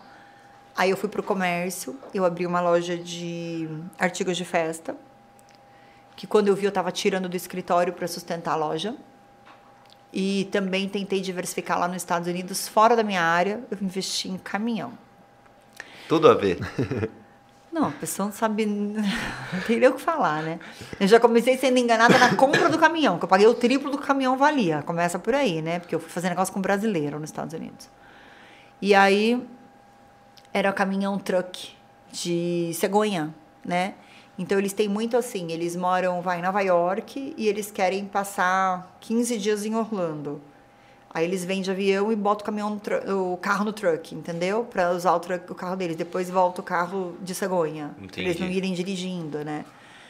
E aí era isso, de aluguel, mas também não deu certo, também virou nada e eu me desfiz. Aí eu entendi que não adianta eu querer empreender fora do meu negócio, que é o que eu sei fazer, que é o que eu fiz a vida inteira. Tipo assim, nos últimos 20 anos eu acordo e durmo arquitetura e tudo que eu faço hoje, que não seja projeto, é ligado a isso. É ligado à exportação de marcenaria, montagem de casa na Disney, collabs com, com empresas que são do segmento de arquitetura. Então, assim, o meu business, o meu negócio é na arquitetura, eu já entendi, é ali que eu vou ficar. E tem muitas ramificações também, né? Muito, do que você tá falando. Você viu? Tanto de coisa que dá para fazer. E, e, assim, você com essa experiência, que dica você dá assim para quem pensa? A gente vê muito isso no empreendedorismo, né? Que foi o que você falou, pô, não pode deixar todos os ovos na mesma cesta, tem que diversificar, tudo mais. Tem Era, alguma dica que você foi dá? Foi isso que me contaram, né? Mas assim, se você faz um trabalho bem legal, eu gosto de empreender, porque minha cabeça fica fervendo, querendo fazer coisas novas, mas eu acho que é um alto desafio, sabe? Mas se você trabalhar direitinho, você vive muito bem da arquitetura. Você não precisa ter essa coisa do vamos diversificar os ovos, entendeu? Distribuir em várias cestas.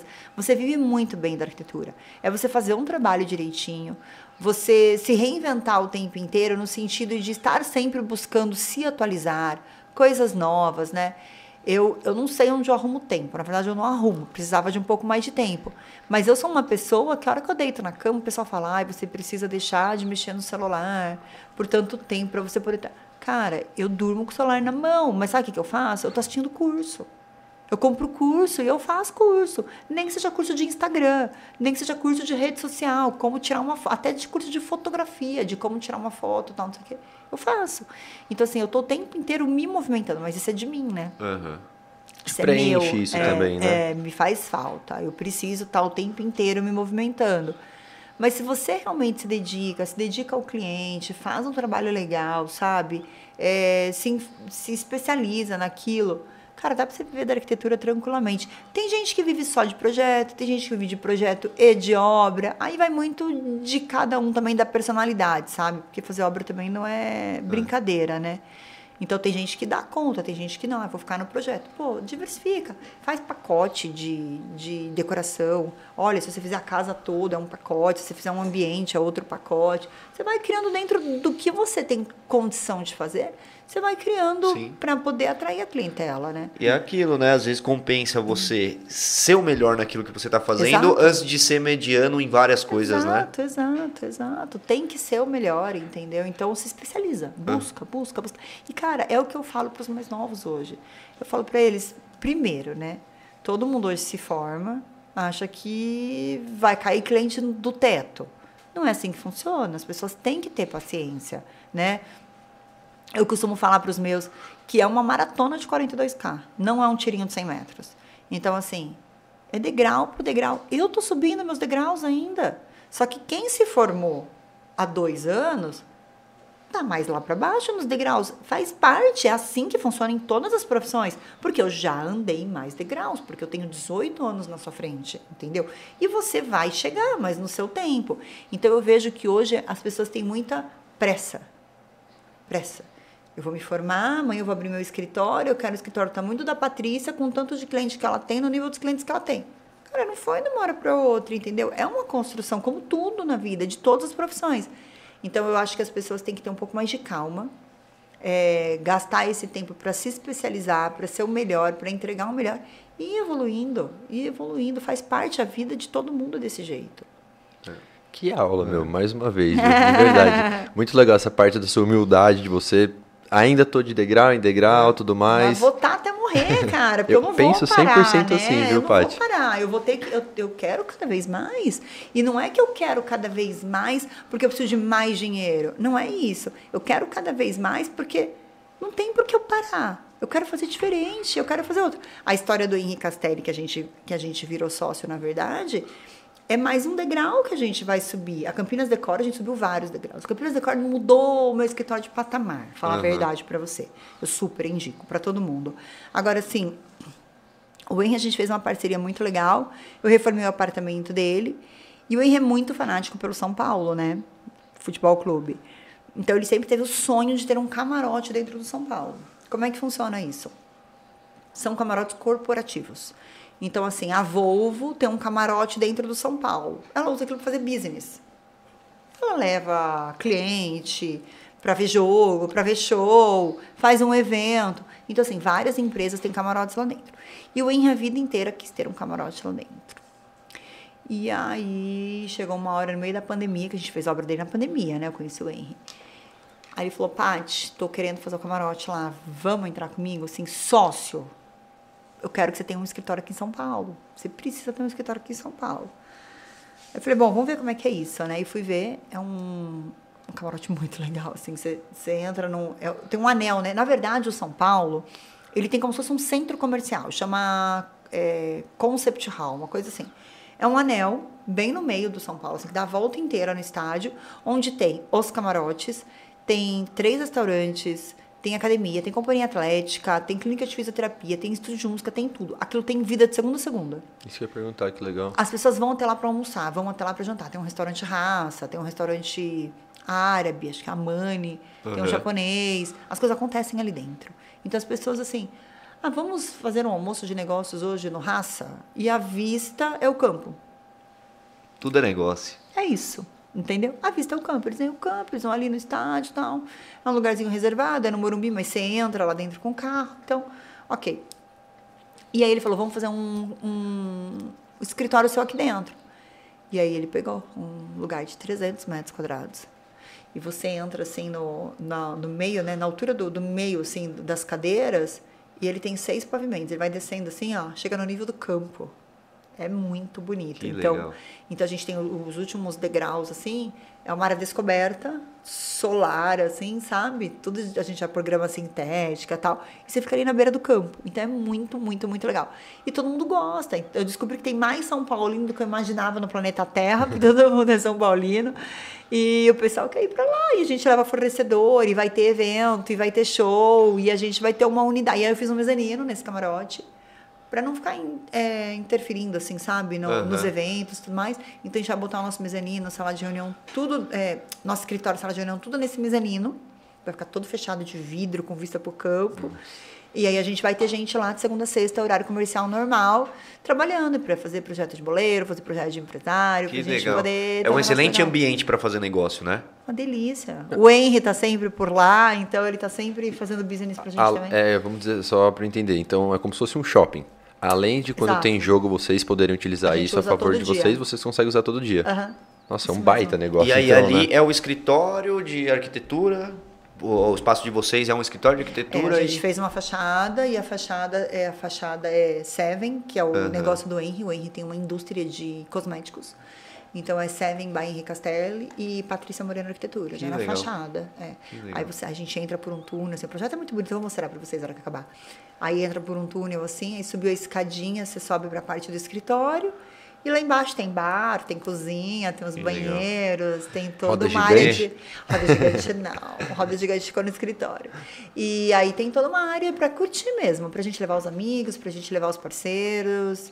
E é bem. Acertou bem no business, E viu? pelo que a gente estava comentando aqui, pelo que a gente sabe também, Henrique Castelli realmente é um cara fanático pelo São Paulo, né? A gente até comentou que ele por um tempo morou aqui, tinha uma, até o símbolo do São Paulo estampado na piscina. É, um cara realmente que gosta. Eu imagino que para ele ter um negócio dentro do estádio deve ser o Pra ele é uma ápice. realização. É. O Henrique participa efetivamente dos negócios do São Paulo. Então ele está Ah, sempre, ele tá sempre lá dentro. É, ele faz parte até de tour, às vezes, com o visitante. É. Ele participa, assim, outro dia ele falou, vamos no jogo, você precisa conhecer como é que é o esquema. Eu falei, vamos. Ele falou, mas agora nós vamos na casa da torcida. Eu falei, nós vamos aonde? Ele falou, na casa da torcida independente. Ele me levou na casa da torcida independente.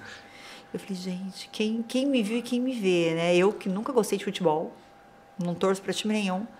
De repente estava no estádio dentro da casa da torcida independente. Mas foi assim, super legal. Ele é super querido. É, todo mundo gosta muito dele. E Visibilidade pro tieta São ele, Paulo assim, também, né? sabe? É O cara muito mais legal. galã do Brasil, não tem Ele jeito, é, né? ele é galã. E ó, você vai ter que apresentar pra produção aqui que tá apaixonada no Henrique Castelli, hein? Saindo daqui Já- eu vou ligar pra ele. Já vai fazer uma ele- chamada de vídeo. Saindo daqui a gente liga pra ele. Não, não faz isso não, a gente vai ter que chamar uma ambulância, vai dar trabalho aqui pra gente, viu? Tá até vermelho, olha ali. É, viu? E muito bacana. Aproveitar, galera, se inscreve no canal aí, mandem perguntas e já já a gente vai ler aqui pro pra Patrícia, pra quem tiver pergunta, manda aqui, segue no TikTok, segue no Instagram também, o Instagram da Patrícia tá também aqui na descrição, quem quer ter referência de, de, ar- de arquitetura, né? Acredito que você fala também um pouco lá do, dos... Fala de tudo, a gente tudo. mostra filho cantando, a gente fala de tudo nesse tar do Instagram. Que legal. E agora eu queria puxar um ponto que é um, um assunto delicado que é os BOs, os problemas dessa profissão. Porque assim, As dificuldades, é, as né? dificuldades, né? Vamos falar um pouquinho mais bonito. Mas porque obra é um negócio que tem muito variável, né? Muita variável, pode acontecer. BO a gente come com farinha. escritório. E assim, como é que vocês lidam com isso? Com atraso de obra, um imprevisto que surge de repente? Como é que comunica com o cliente? O que, que tem que ter de jogo de cintura? Atraso de obra é, parece uma coisa muito comum de acontecer, mas não é uma coisa que acontece com muita frequência. É, só que assim, obra você lida com muitas pessoas. Esse é o problema. Logística. É, então assim, a pessoa que promete que vai não vai, e aí ferra todo o esquema de tudo que estava organizado. É, ah, eu vou instalar um espelho, carrega o espelho, o espelho quebra, e aí precisa de mais 20 dias para vir um espelho novo. Então, assim, isso é a cada minuto, é o tempo inteiro. No começo eu estressava, no começo eu ficava bem louca, ficava bem surtada, porque eu não queria que nada saísse errado. E aí eu comecei a entender que não tem o que eu faça para as coisas não saírem erradas. Não existe isso em obra, não existe. Então eu tive que entender que funciona assim, e que o meu papel é só resolver o BO, entendeu? Então eu amadureci bastante assim nos últimos anos em relação a isso, porque os BOs eles acontecem e a gente está ali para resolver ele. Hoje eu já falo para o cliente, eu falo assim, eu não posso te garantir que a gente não vai ter problema em obra. Eu só posso te garantir que todos os problemas serão resolvidos. E que você vai ter as coisas. E eu resolvo. Nem que eu tenha que botar o Theo para fazer. e eu resolvo. Você pode ter certeza que qualquer problema vai ser resolvido. Não existe um problema que não seja resolvido. E não existe uma casa que não seja entregue do jeito que eu prometi para o cliente. E acima disso. Mas não tenho como evitar. Não tenho como evitar do pintor pegar Covid, não tenho como evitar do cara que quebrou o carro, que quebrou o pé, aquelas coisas que às vezes é verdade, às vezes é mentira. Mas enfim, faz parte da obra. E a gente lida com muita gente, muitos profissionais. Não tem como evitar. Possível. O, o que eu acho que, pela nossa conversa, você tem um diferencial magnífico é que você mesmo falou, ah, tava terminando lá o Paraty, né, Paraty, e eu lá colocando coisa, dispenser, isso, aquilo. Meu, você puxando essa frente, engaja praticamente todo mundo que tá envolvido ali, né, porque muitas vezes a gente vê o pessoal que só quer mandar, às vezes nem Não. conhece, nem sabe, nem Paraty, sabe direito. Paraty é comer marmita todo dia à noite com os pedreiros. E na marmita com eles, para eles entenderem que, cara, eu preciso deles ali à noite, mas eu tô junto. Porque é muito difícil, assim. A gente tem, a gente tem um, um problema, né? Existe um machismo, né? A gente, por mais que a gente ache que a gente está em 2022, o machismo ele é muito presente em todas, em todos os segmentos. Imagina no meio da obra. Chega uma mulher, o cara tá lá, trabalha 50 anos com obra, homem, e chega uma mulher querendo dar ordem para ele. Então eu já entendi também que eu não dou ordem direto. Eu tenho empreiteiro, existe existe uma Hierarquia. uma hierarquia. Ela tem que funcionar desse jeito, senão não funciona. Então, assim, eu não dou ordem pra ninguém. Eu posso, se eu ver um negócio errado na minha frente, o cara tá do meu lado, eu não falo. Eu passo a mão no telefone e aviso.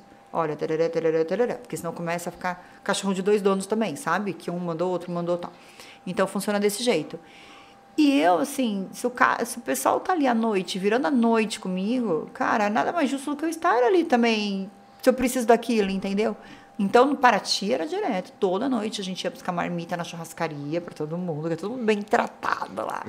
Ia na churrascaria, eu sentava, comia com todo mundo e tá tudo bem, tá tudo certo. É assim que funciona. E é importante, duas coisas que você falou que quero comentar, que é importante é, do- da questão dos problemas, a gente também ter consciência o que está ao nosso alcance, né? E o que não está. Né? Mas sempre com É foco... difícil, é, tá? É difícil. É difícil, porque a gente quer que tudo saia perfeito e, e a gente dá uma surtada, às vezes, quando o negócio dá errado. E, cara, tudo pode dar errado, você tem noção. Tudo pode dar errado. De repente, você põe uma pia, a pia ficou um centímetro mais baixo do que era para ser instalada. Não tem como Sim. eu, eu controlar tudo. Como é que você faz várias obras ao mesmo tempo e você está do lado de todos os profissionais ao mesmo tempo? A máquina de lavar louça não entra embaixo. Aí quem entra a bagagem, né? Então É. é, esses BOs. entendeu? É. É esse- Então, mas é importante é ter essa consciência, né? Porque a gente não se mata por dentro e às vezes era uma coisa que, pô, se esperar um pouco, ou é, às vezes até essa preocupação do. No dia seguinte o problema é menor, né? É, exatamente. Depois você dorme, o problema parece que. Menor, menor. Diminui. Ou até se resolve sozinho, É. né? É impressionante. Mas é, é, é difícil. Às vezes a gente surta. Às vezes, Uhum. quando começa a pressão muito grande, você dá uma explodida. Mas eu tive que aprender a administrar para sobreviver mesmo, para não infartar. Porque eu já passei muito, muito, muito perrengue. E como é que é nessa parte, assim, você falou de empreiteiro, tem lá o mestre de obras, como é que é lidar com tudo isso, né? Porque são muitas pessoas envolvidas numa obra, né? Tem momento que tá trabalhando muita gente junto ao mesmo tempo, né? É, é. Só um detalhe, quando contratam você para administrar a obra, praticamente vocês que fazem tudo, né? Absolutamente tudo. Até os pagamentos. E como é que vocês lidam com isso? Com todo mundo, pessoas diferentes? Então, para mim hoje é tranquilo isso, né? É assim, na verdade, não é nem uma- a equipe de obra, é a equipe de pedreiro, a equipe de gesseiro, a equipe de carpinteiro, a equipe de pintor, são várias equipes.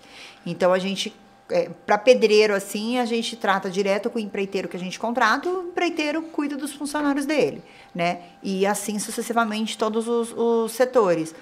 Mas é, acostumei, é tranquilo. A gente faz desenho, entrega na obra, eles fazem, a gente fiscaliza se está sendo feito, aí a gente especifica, compra material, entrega pra, até material é no escritório que pede, ninguém compra nada. Parece, parece tão simples assim. É, É, faz 20 anos isso que fica tranquilo, né, Paty? É, é, é, e, a gente fa- e aí a gente faz pagamento. Uma vez por mês a gente manda todas as contas para os clientes. O cliente deposita, a gente paga todo mundo. Depois espera esta conta para o cliente de todas as notas do que foi feito.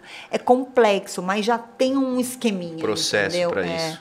E é engraçado que é um processo que eu nunca vi ninguém fazer. Eu fui criando. Aham. Foi acontecendo. Eu fui estipulando como que tinha que ser, fui criando o meu. Não conheço ninguém que faz igual a mim, entendeu? As pessoas fazem diferente, de maneiras diferentes. Então foi um processo que eu fui criando e hoje roda meio automático. Por isso que eu falei da bagagem, né? É. Acho muito importante o que você falou, meu, você se formou faz dois anos, calma. é isso. Tem muita coisa que você É vê ali isso. na Eu obra, ou isso, muita- aquilo. Cara, eu tenho muita vontade de dar aula para as pessoas. Porque eu me ferrei tanto, mais tanto, mais tanto, que às vezes eu vejo a pessoa fazendo, eu falo assim, vou mandar mensagem no Instagram, cara, pra pessoa não fazer o que ela tá fazendo. Aí eu falo, Patrícia, se controla, não se mete na vida das pessoas. Não é assim que funciona. Eu tenho vontade, não tenho tempo, mas eu morro de vontade de montar, tipo, uma mentoria, sabe? Aham. para as pessoas, tipo assim, chegar onde eu cheguei com 20, com 10, sabe? Anos. É, chegar mais rápido, porque dá para eu explicar qual é o caminho. Qual é o caminho das pedras, o que, que tem que fazer, o que, que não pode fazer. Esse é o principal. O que eu mais vejo é o que não pode fazer sendo feito, não é nem o que precisa fazer, porque as pessoas se esforçam para fazer, só que elas fazem o que não pode fazer muito.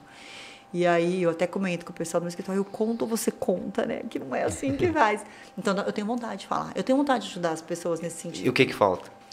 tempo para eu montar um negócio com bagagem. Fazer qualquer coisa eu não vou fazer não, entendeu? Só por fazer. Eu queria fazer um negócio com bagagem mesmo, para conseguir é, estruturado, sabe? Uma aula, um curso, alguma coisa assim, e que, que tivesse um, um contato direto, com poucas pessoas para poder ter contato direto com cada um.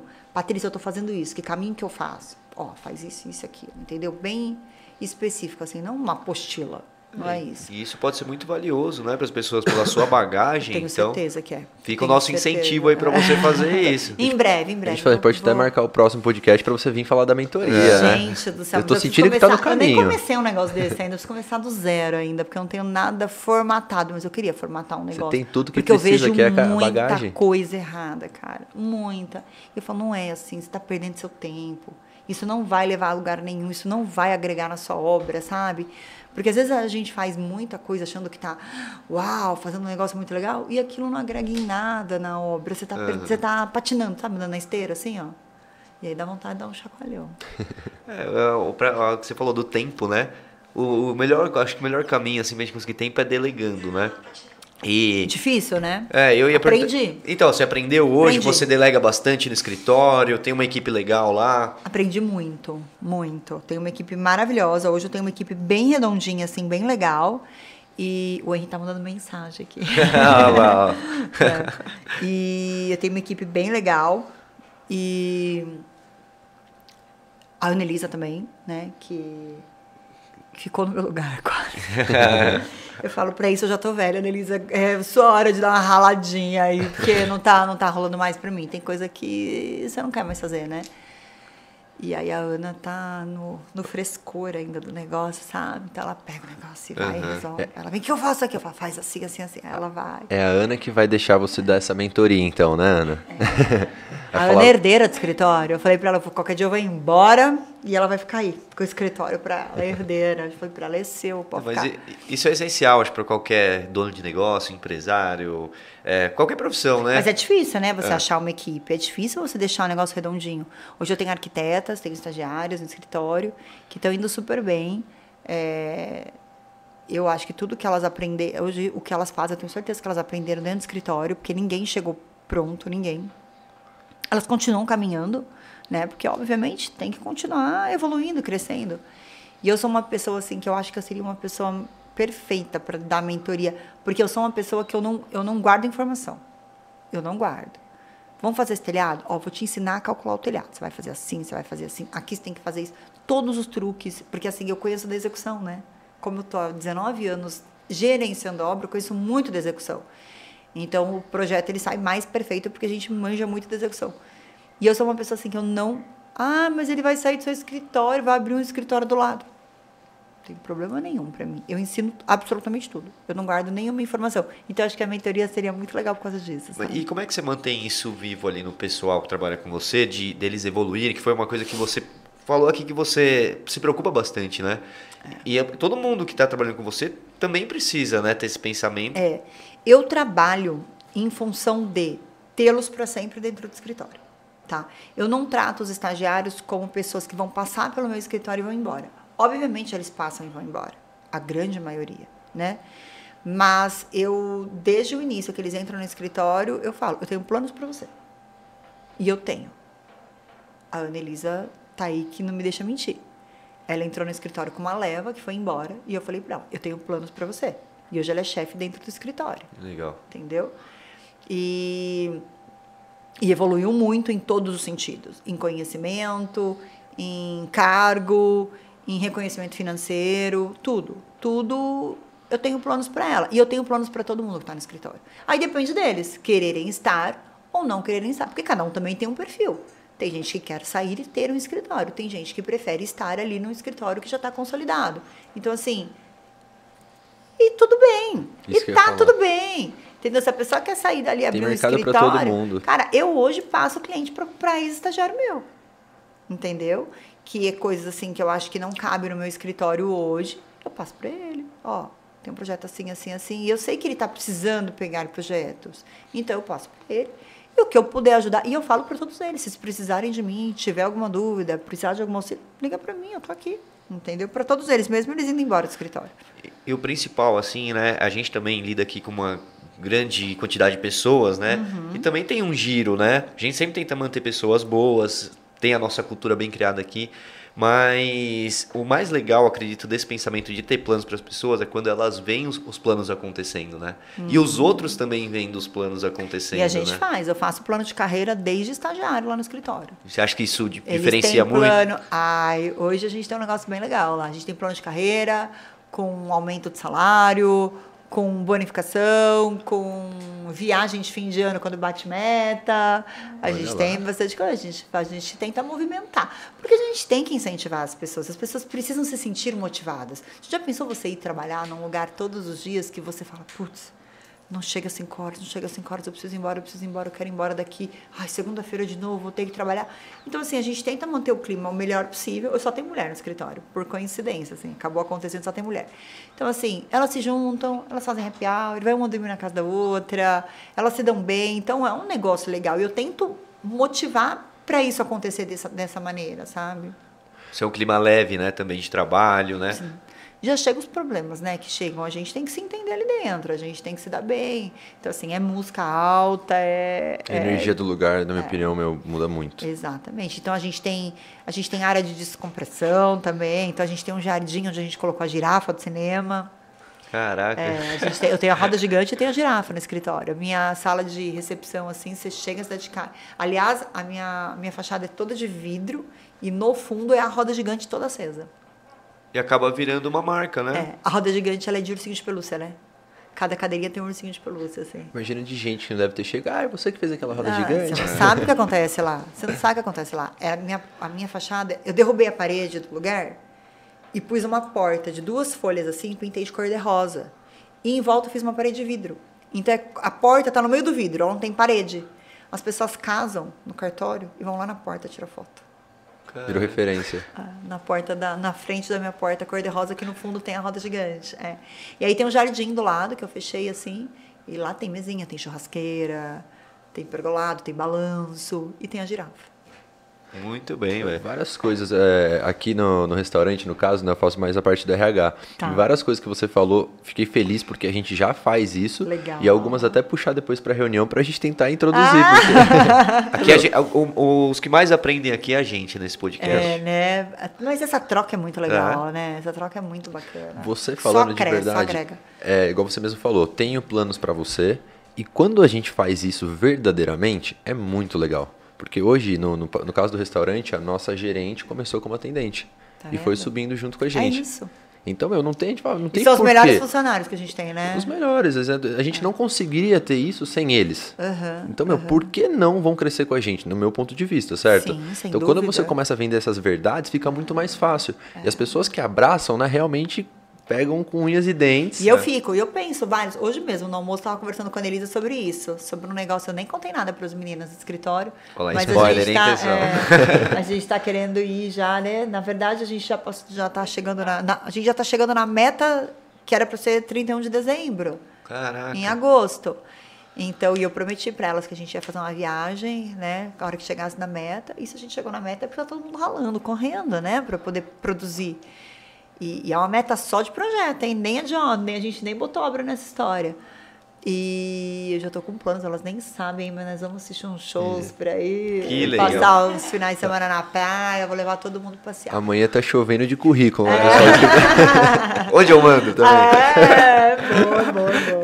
E isso é importante também, até uma coisa que você falou, que é o que? A gente também não pode vender sonhos é, inatingíveis, né? O importante é dar transparência também com a equipe, ó. Isso eu não consigo te dar agora, mas daqui dois anos talvez eu consiga, três anos, vamos trabalhar junto É. Mas eu isso. puxo também delas, assim. é, eu acho que todo mundo tem que conquistar, né? Ninguém me deu nada de mão beijada.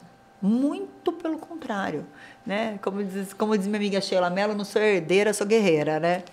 Então, assim, ninguém nunca me deu nada de mão beijada. Tudo eu construí, migalha por migalha, é, pedacinho por pedacinho. Então, assim, até pouco tempo atrás, eu estava dentro de um escritório onde cada mesa era de um modelo, cada cadeira era de um modelo, porque veio um pedaço da minha casa, um pedaço não sei de onde, um pedaço... Porque eu montei um escritório, eu precisava montar um escritório, era o que eu tinha. Hoje eu tenho um escritório lindo, maravilhoso, de 150 metros, onde eu fiz toda a marcenaria planejada, onde eu planejei todo o escritório, e é tudo novo, impecável. Mas eu precisei passar por aquela outra etapa. Então, eu faço a mesma coisa com os meus. Eu faço isso com os meus filhos e eu faço isso com os meus funcionários. Então, assim, é, não é porque você está dois anos dentro do escritório que você tem que ganhar X.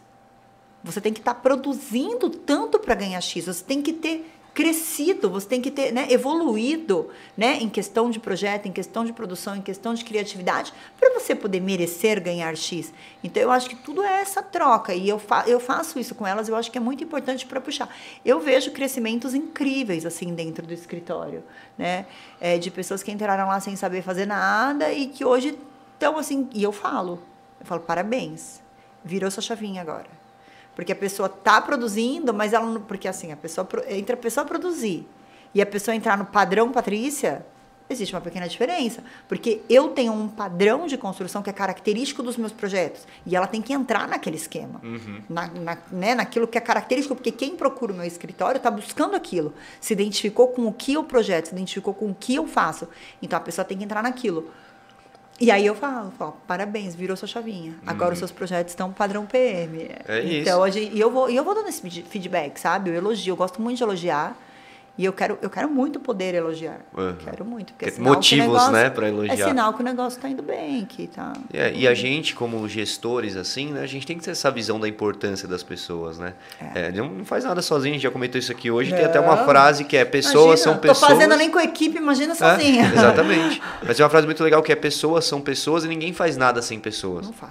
Né? não faz, a gente precisa faz, realmente qualquer coisa, tanto é, saber lidar com pessoas, porque a gente vende para pessoas, né? Aham. Saber lidar com pessoas que são nossos fornecedores também, é, o chefe, o funcionário, todo mundo são pessoas. E ali dentro todo mundo entende, tem que entender que tem o seu papel ali, né? Então, assim, eu saio mais do escritório do que elas, obviamente, porque elas, elas têm que fazer a produção braçal, né? Eu tenho que me relacionar com os clientes. Eu tenho que me relacionar com os fornecedores. Alguém tem que fazer isso ali dentro. Então, cada um tem o seu papel. A Anelisa, por exemplo, ela faz o link escritório-obra. Entendeu? Então, ela que, que trata mais com os fornecedores, é, tipo, prazos, logística, quem que vai entrar agora, quem que não vai entrar, veio errado, veio certo. Então, assim, cada um tem um papel muito importante. E sem, a- sem qualquer uma dessas peças, não funciona. Não funciona. Tudo igualzinho, né? Uma engrenagem. É. É uma que- Um depende do outro para o negócio, para todo mundo chegar no mesmo objetivo no final, né? Exatamente. No final do dia. Vamos para os comentários, não? Tem umas perguntas aí que separei também que tem ali, né? Abre lá o onde estão as perguntas ali. A produção mandou aqui? Não, tá ali no, no- nas notas ali. Tem algumas perguntas que estavam ali Ah. que eu vou mandar aqui para ela. A gente tem umas perguntas aqui. É. É, Algumas até foram já. é, então, não, mas tem. é, o que eu ia perguntar é o seguinte: é, qual foi o projeto mais ousado que você já, já executou? Já tiveram o maior desafio num projeto? Puta, eu quero um negócio absurdo. Putz, esse vai dar trabalho. Vou ter que me esforçar na criatividade. O mais ousado, assim. Eu acho que mais diferentes, assim, que a gente faz é, foram os projetos da Chapuria Paraty, porque eram projetos que tinham que ser executáveis em 15 dias. Então, você tem que ser muito criativo ao mesmo tempo, você tem que ser muito realista, porque você tem que executar em 15 dias, é desse jeito. Nossa, eu já fiz tanto projeto na minha vida, gente, que é difícil lembrar, juro por Deus. Campinas Decor, que são coisas bem loucas, assim, de executar, que você não sabe, às vezes você não sabe se vai dar certo. Tem história, tem uma história. A, roda gigante um motor, né? Que esse motor foi mandado rolar, fazer o rolamento do motor, um negócio assim. Por que que acontece? A roda gigante, ela era toda iluminada. O que que acontece com o fio quando você vai, começa a girar a roda gigante? Ele vai estourar. Então, o Theo criou uma esteira energizada. Então ele, ele ia no, nos. Esse pessoal que faz, que trabalha com. Esqueci o nome. Que trabalha com torneiro. Sim. Torneiro mecânico. Eu preciso que você faça uns discos assim. Ninguém queria parar a produção para fazer para ele. Aí ele catou lata de tinta, abriu as latas de tinta e ele fez os discos, vários discos assim, ó. Porque ia energizando por condução, porque a gente não podia pôr fio nas, nas lâmpadas, né? E ele morria de medo daquilo, porque aquela gambiarra, né? e aí teve um dia que ele chegou na Campinas Decor e a, a Josi, que tomava conta da obra, falou assim: Você não pode mais entrar. Já vai abrir, não sei o quê. Josi, ou você me deixa entrar, ou vai pegar fogo. Ela olhou assim pra ele e falou: Entra, entra, entra. Não. Então, assim, tem uns desafios desse Aham. jeito, tipo Campinas Decor. E é coisa que ninguém imagina, né? que Que ninguém imagina. passou ali é, pra- é, eu acho que mais assim, né? Pela importância, por ser uma coisa que está funcionando é, diariamente, que nem a Decor.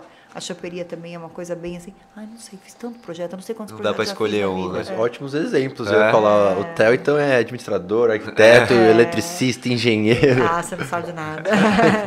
bicho Não, é... criatividade. O bicho é terrível. Muito boa. É, eu, falei, eu comentei hoje, falei, puta, ele só faltava saber cozinhar pra ser 100%. Só faltou isso. Mas tem iFood, ia né? Mais ser ideal, ia ser ideal. Faltou. E a outra coisa que eu ia perguntar, assim, para quem está começando, né, tanto empreender ou tanto ser arquiteto, arquiteta, o que fazer para ser uma, um arquiteto de sucesso, uma arquiteta de sucesso? Você já comentou bastante coisa aqui, mas um, em poucas palavras, assim, para ser um arquiteto diferente, qual que você acha que é o caminho, assim? É difícil uma receita de bolo, né?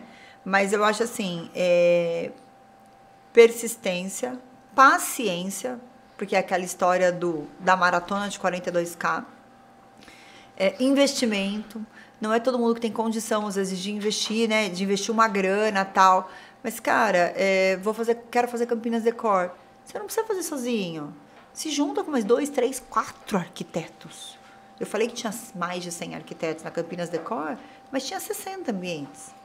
A maioria dos ambientes as pessoas fazem em parceria com outros profissionais. Exatamente para dividir despesa, para poder dividir trabalho, entendeu?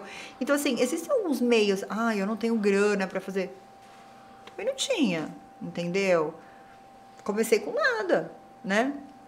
Então a gente foi construindo de pouquinho em pouquinho. Pega aquele dinheirinho que você ganha num projeto, faz um investimento ali para você poder aparecer, fazer os investimentos certos, que hoje a gente está nas redes sociais, né? É diferente. né? Antigamente o pessoal investia em fazer cap, é, página de revista, as coisas não funcionam mais. Então, assim, o investimento que se faz hoje nas redes sociais é baixo. É importante estar lá, né? É baixo. Né? Outro dia eu vi uma, uma influenciadora falando, ela estava num shopping, inclusive em Orlando, ela estava num shopping e foi, eu nunca mais esqueci esse exemplo dela. E ela entrou no mall principal assim, tinha diversas telas de LED, assim. Aí ela falou assim, gente, vocês têm noção de quanto custa anunciar essas telas de LED no mall central do shopping de Orlando, que é um templo do consumo? Ela fez assim, deve ser uma fortuna, né? Agora, olha para baixo.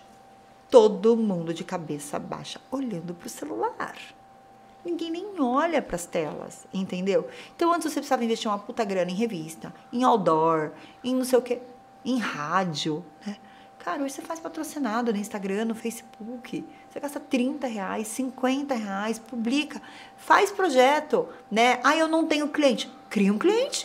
Como é que você vai fazer portfólio? Você não tá fazendo, se você não tem cliente, você não tá fazendo nada. Cria um cliente, faz um projeto para ele, cliente imaginário. Um cara que tem três filhos, aquela historinha da gente contar uma historinha, cria uma situação, faz um projeto pro cara. É um portfólio que você tem, é um projeto que você tem. Faz a decoração de interiores dele, porque a arquitetura tem uma, é enorme. A gente pode fazer projeto de casa, de corporativo, de, do, de água 4. A gente pode fazer gerenciamento da obra e a gente pode fazer arquitetura de interiores. Eu tenho clientes que chegam com a casa pronta para mim. Patrícia, eu já tenho um projeto. Projeta todo interiores para mim. Piso, revestimento, decoração, tudo. A gente faz projeto de arquitetura de interiores.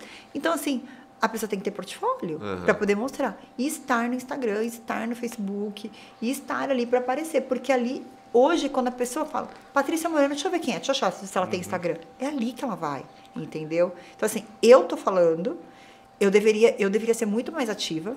Mas você tem uma, deveria- uma presença ali forte, né? No Instagram.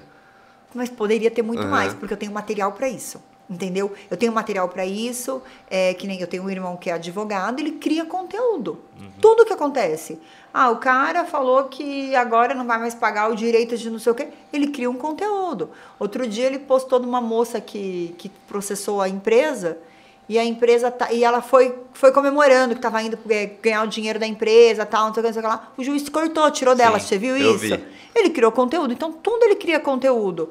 É, então a gente tem muito conteúdo de conhecimento, tanto que eu conheço de obra e de projeto, eu poderia criar conteúdo o dia inteiro. E isso cresce muita gente. Mas não dá tempo, eu preciso Sim. resolver os problemas dos meus clientes também, né? Que estão no escritório. Então não dá tempo. Mas assim, para quem não tem um volume de clientes que pode se dedicar a isso, faca o É queijo lindo. na mão hoje, gente. Instagram é tudo na vida. E mesmo você ainda é, falando que você poderia fazer mais, você ainda fecha muitos negócios, né, pelo Instagram. Muito, muito. Mais da metade dos meus clientes vem do Instagram. Caraca. Com certeza absoluta. A outra metade vem da Campinas Decor. Aí, Atenção, arquitetos, é. hein? Não, e não só arquiteto, né? Todo mundo. Fecha. ho- Hoje Instagram. internet. É, É tudo. Instagram não só Instagram, né? Se Até o- você quiser comprar alguma coisa, você não procura no Instagram? Com certeza, Instagram, hoje Eu quero TikTok. fazer uma tatuagem. Eu quero ver o Instagram do cara, do Tatuador. tatuador, pra ver o desenho que ele faz. Passa mais credibilidade também. Resta- Pra ver se é Restaurante. isso que eu quero. Tudo. Comida, restaurante. É tudo. absolutamente tudo. Quero fazer uma festa pro meu filho. Cadê o Instagram da decoradora? É. Cadê a moça que faz bolo? Quero ver o bolo que ela faz. Não sei se é gostoso, mas eu quero ver se é bonito. Aham. Entendeu? Então, assim, é tudo Instagram. É impressionante. A gente posta pouco. Isso é recente também, Me né? cobro. É Ah, recente, mas é consolidado. É, e vai exato. ser cada vez mais. O mundo tá na palma das nossas mãos e acabou. Eu digo assim recente porque, igual você falou, você tem quase 20 anos de carreira. Então, pra você, acho que ver esses dois mundos. Na época não tinha, vamos dizer assim, quase 20 anos não tinha internet. Praticamente, assim, no- do jeito que a gente tem hoje. Malemar celular, né? Exatamente. Malemar celular. E que legal que você conseguiu ir se adaptando e, e inovando e Mas acompanhando. então, arquiteto tem que entender que tem que ter um olhar apurado. Eu, a vida inteira, eu, eu vejo novela, eu sei tudo que está acontecendo no ambiente, mas eu não sei a roupa do personagem. Entendeu? Então, assim, é apurado pro que você faz. Então, assim, quem faz arquitetura, vive arquitetura. Arquitetura não tem como você falar assim, desliguei, agora não sou arquiteto, só às 8 da manhã de amanhã de novo, entendeu? Não existe isso. Então, assim, é, eu começo a contar para as pessoas, as pessoas gostam, né? Por exemplo, eu tenho, eu fiz um, a primeira Campinas Decor que a gente fez era um quarto do Star Wars. O meu teto era bolinha de gude. A gente fez toda uma estrutura de ferro, colocamos chapa de churrasqueira. Sabe aquela chapa Sei. moeda? Chapa de churrasqueira, a bolinha de gude para certinho dentro dela, assim, ó. E a gente encheu todas as bolinhas de moeda, assim, ó, de bolinha de gude e colocou uma iluminação em cima. A bolinha de gude ficava acesa. Deu um puta efeito. O pessoal adorava. Sabe onde é que eu vi isso? Numa fila de brinquedo na Disney. A gente estava na fila do- de uma montanha russa da Aerosmith, no Hollywood Studios. E tem um lugar assim, e eles fazem interativo, né? Aí tem um lugar assim que, era, que você passa a mão assim, as bolinhas, as bolinhas de gude rola. Não era essa chapa, não era, foi uma adaptação. Mas a bolinha de gude rola. Uma referência que você pegou. Aí eu fiz, na verdade não foi nem na Campinas Decor que eu fiz, primeira vez que eu fiz foi na, na Paraty. O Paraty tem oito banheiros. E aí eu tematizava todos eles. E aí um deles eu fiz tudo de, de bolinha de gude. Então eu fazia as portas de banheiro de serralheria, ferro, com chapa de um lado, chapa do outro, a bolinha no meio. A mulherada fica dançando, sabe, se esfregando nas bolinhas assim, porque as Sei. bolinhas rodam e fazendo Aham. vídeo. E aí depois eu levei para Campinas Decor. Então assim, saiu de uma fila de um brinquedo, virou porta de banheiro, virou pia do banheiro, porque eu pus acrílico com as bolinhas dentro, e depois virou o teto da Campinas Decor. Então assim, as coisas se transformam. Não precisa inventar a roda, né? Exatamente. Então as coisas vão se transformando. E é isso que o arquiteto tem que ter apurado, o olhar, entendeu? Do que, que eu posso fazer com aquilo. E eu ia perguntar, você perguntou o que fazer, né? O que não fazer em um projeto arquitetônico? Você tem alguma coisa assim, alguma dica? O que Tipo, não fazer, um erro assim que você às vezes bate o olho e já vê, meu, como ele cometeu esse erro assim. É, tem, tem erro muito, a- a- o pior são os erros técnicos, né? Que às vezes eu vejo projetos, assim, até eh, eu queria até falar para os arquitetos, estudantes e tudo mais, é, que hoje a gente tem muitos programas que eu não tinha antigamente, que são os programas de 3D, né? Que você vende para o cliente uma imagem, fala, puta, é isso que eu quero, porque tá ali, materializado num 3D. E às vezes os 3D são lindos, porque eles investiram muito tempo em aprender aquele, a manusear aquele software, em dominar ele, né? Porque você tem que ir treinando para você poder colocar uma iluminação legal, botar o material ficar é, mais próximo da realidade possível. E a janela tá no tamanho errado, o chuveiro tá na altura errada, a porta tá errada. Então, assim, direto eu bato o olho no projeto. E eu bato o olho, eu pego na hora, né? Eu bato o olho e falo, puta, olha isso, não sei o quê. A imagem tá linda, as pessoas elogiam. Nossa, que lindo. Nossa, você é demais. Porque a pessoa bateu o olho e a imagem tá linda. Mas a hora que for executar aquilo, entendeu? Então, assim, as pessoas têm que ter prestar atenção mais no conhecimento técnico. A vida não, é- a arquitetura não é só imagem que você mostra bonitinha. Ela tem que funcionar. Ela tem que ser funcional. Ela tem que ser palpável, né? Então, um erro muito grande que eu vejo hoje é os arquitetos especializando muito em imagem que eu não consigo me especializar porque não dá tempo, e, e errando tecnicamente em coisas grosseiras, de funcionalidade mesmo, ou de coisas assim, a janela não funciona desse tamanho, essa janela tá errada, tá pequena. De né? bater o olho, você já consegue Bater o olho eu vejo. é. E, meu, uma, uma curiosidade também, e urbanismo? Porque é, não. Me corrija se eu estiver errado, né? Mas é arquitetura e urbanismo ou tem separado? Uhum. Existe, a- existe faculdade só de arquitetura, existe faculdade de arquitetura e urbanismo. Existem Entendi. as duas, né? O urbanismo, na verdade, ele é muito limitado. É um trabalho muito limitado. Você vai trabalhar com loteamento ou coisa de prefeitura mesmo. Né? Então, muito poucos profissionais partem para a área de urbanismo. É uma coisa bem limitada, complexa, macro, macro, macro escala. Já não é minha praia. Eu gosto de fazer casa, eu gosto de fazer corporativo, eu gosto de fazer comercial, mas eu gosto de fazer casa. Casa grande. Entendi. Ah, então tem uma separação. Eu achava que arquiteto também tinha já essa de urbanismo. É, junto. eu sou arquiteto e urbanista. Mas tem curso que é só arquitetura. Depende da faculdade. Entendi. Depende da faculdade. A minha era arquitetura e urbanismo. Muito bom. Eu acho que é isso, né? Os comentários? Não, já foi já. Não, acho que não, não separaram aí. Já, já fizemos algumas perguntas aqui. E só tem a nossa, né? Agora. A Pergunta última. Uma eu já fiz. É. Quer fazer, não? Bora lá, só, só ler uma coisa aqui que eu acho que ela vai gostar. Hum. O Theo é um gigante. O pessoal gosta do Theo. todo É, um ótimo, até um ótimo artista da equipe. Cantor também. ah, é? Quero conhecer o Theo, tô até curioso É, agora. Cantor, Theo é cantor. Ó, Casa Projeto da Patrícia é uma obra de arte, profissionalismo, competência e muito amor em cada projeto desenvolvido. Bonitinho. Pessoal comentando aqui. Que legal. Muitas palmas, pessoal mandando que, que gostou do podcast. Show de bola. Legal. Obrigado, viu? Eu Obrigado. que agradeço Foi- a oportunidade de falar um bom. pouquinho. Quer fazer a pergunta? Uma eu já fiz já. É, defina brevemente o que é ser fora da curva pra você. Fora da curva. fora da curva é ficar com dor de cabeça o dia inteiro pensando em tudo que você pode fazer de diferente. Não, fora da curva Foi é bem. você é você, cara, você tem que ser diferente. Você tem que ser diferente. Se você se propõe a ser arquiteto, você tem que ser o máximo de criativo possível para trazer soluções mesmo para o seu cliente, para poder trazer coisas que nem eu estava explicando sobre a casa do Brasil e a casa dos Estados Unidos. Cara, é, às vezes a pessoa contratar, que nem você falou assim, ah, a gente não tinha grana, né, no começo para fazer tal, não sei o quê. As pessoas têm que entender também que aquele investimento que ela vai fazer naquele profissional vai render para ele, né? Então assim, hoje ser fora da curva para mim é fazer uma casa que a hora que acaba ela vale o dobro do que, do que gastou nela, por exemplo. Entendeu? É você Ter valor agregado. né? Propos- É, você trazer o seu conhecimento, a sua experiência, é, e todo o seu amor mesmo, porque a gente ama o que a gente faz. E, cara, você tem uma coisa. Meu terapeuta que fala, você precisa ter menos paixão, ele fala. Você precisa ter menos paixão. E, e construir é, é assim, é muito louco. A gente, o cliente gosta muito, mas a gente gosta mais que ele, cara. A gente faz, que nem eu estava nos Estados Unidos agora, cada coisa que a gente fazia, você, aí, você, aí você pede, eu não bebo, né? Mas o, o Theo toma cerveja, tal, não sei o quê. Vamos pegar cerveja. Aí pega uma cerveja, senta e fica olhando. É muito louco o negócio. A gente tem um prazer tão grande naquilo.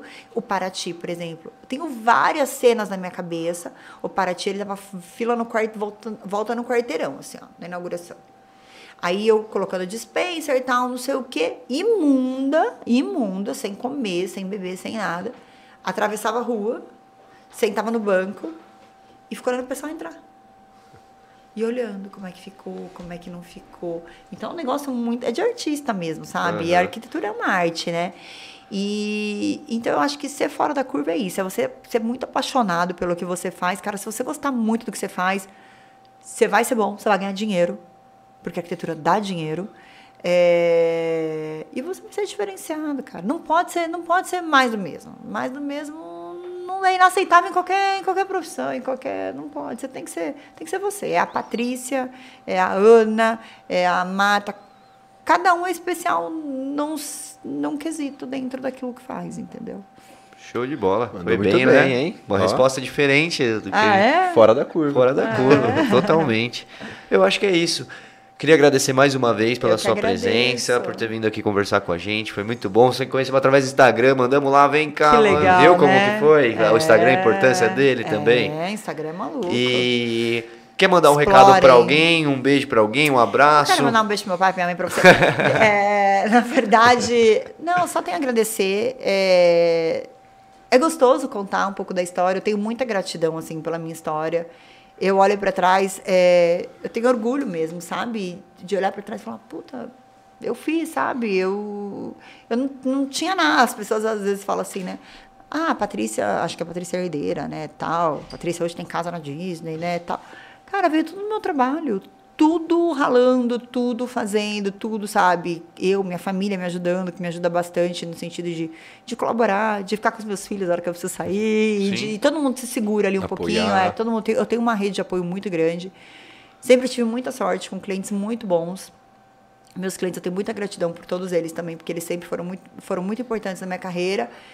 E é isso, eu gosto muito de contar assim também. Eu acho que é legal se a- eu quero que agregue também na vida das pessoas, para as pessoas falarem, pô, a Patrícia fez, aconteceu e hoje ela pode faz, pode, né, faz trabalhos legais e consegue ganhar Campinas Decore, consegue ter as coisas dela. Então eu acho que se isso for inspirador para as pessoas, cara, me deixa muito feliz, de verdade. Com certeza é. Te respondendo, Tenho certeza que pra você e pra mim já foi muito inspirador, Ai, o pessoal que que, tá assistindo, então Que tá no bom, caminho que certo. bom. Muito bom. Eu vou fazer uma mentoria e depois eu volto a contar pra você. Boa, por favor. e você que tá aí ainda, não se esqueça de inscrever no canal, já dá o joinha no vídeo que ajuda bastante. Amanhã esse Mil episódio. inscritos vai ter dancinha. Isso aí. Ixi, tem um vídeo que se prometeu, malvadão. 2 milhões, 2 Não, a milhões. gente tava falando de Twitter, agora a gente tá falando de YouTube. É Você não tenta me enganar, Tudo que bem, eu tô então, ligada. É isso, Eu não vou discutir, Agora vai né? ter Eu que fazer. discutir. E amanhã esse episódio tá no Spotify também. Segue a gente lá no Spotify, classifica lá que ajuda bastante também. Tem outros convidados aqui, convidadas fora da curva, então dá uma olhada nos outros vídeos também. Então tem muita coisa legal ainda por vir, né? Muita, Muita novidade. A gente também quer ir conhecer lá o escritório em breve. Muito convidados, muito com mais que convidados.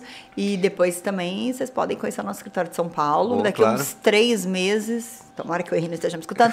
Daqui a uns três meses eu acho que está pronto também. E vai ter muita coisa legal. Boa. Lá vai ser um, um lugar de pra gente fazer negócios fora da curva. Show. Acho que a gente tem, pode até começar com um projeto novo. A gente quer ir visitar com uma câmera, já ir filmando, porque empresas, o pessoal que tá convidados. vendo aqui esse bate-papo também tem curiosidade de saber como que é na Fechou. prática, vai entendeu? ser muito legal. Esse vai ser.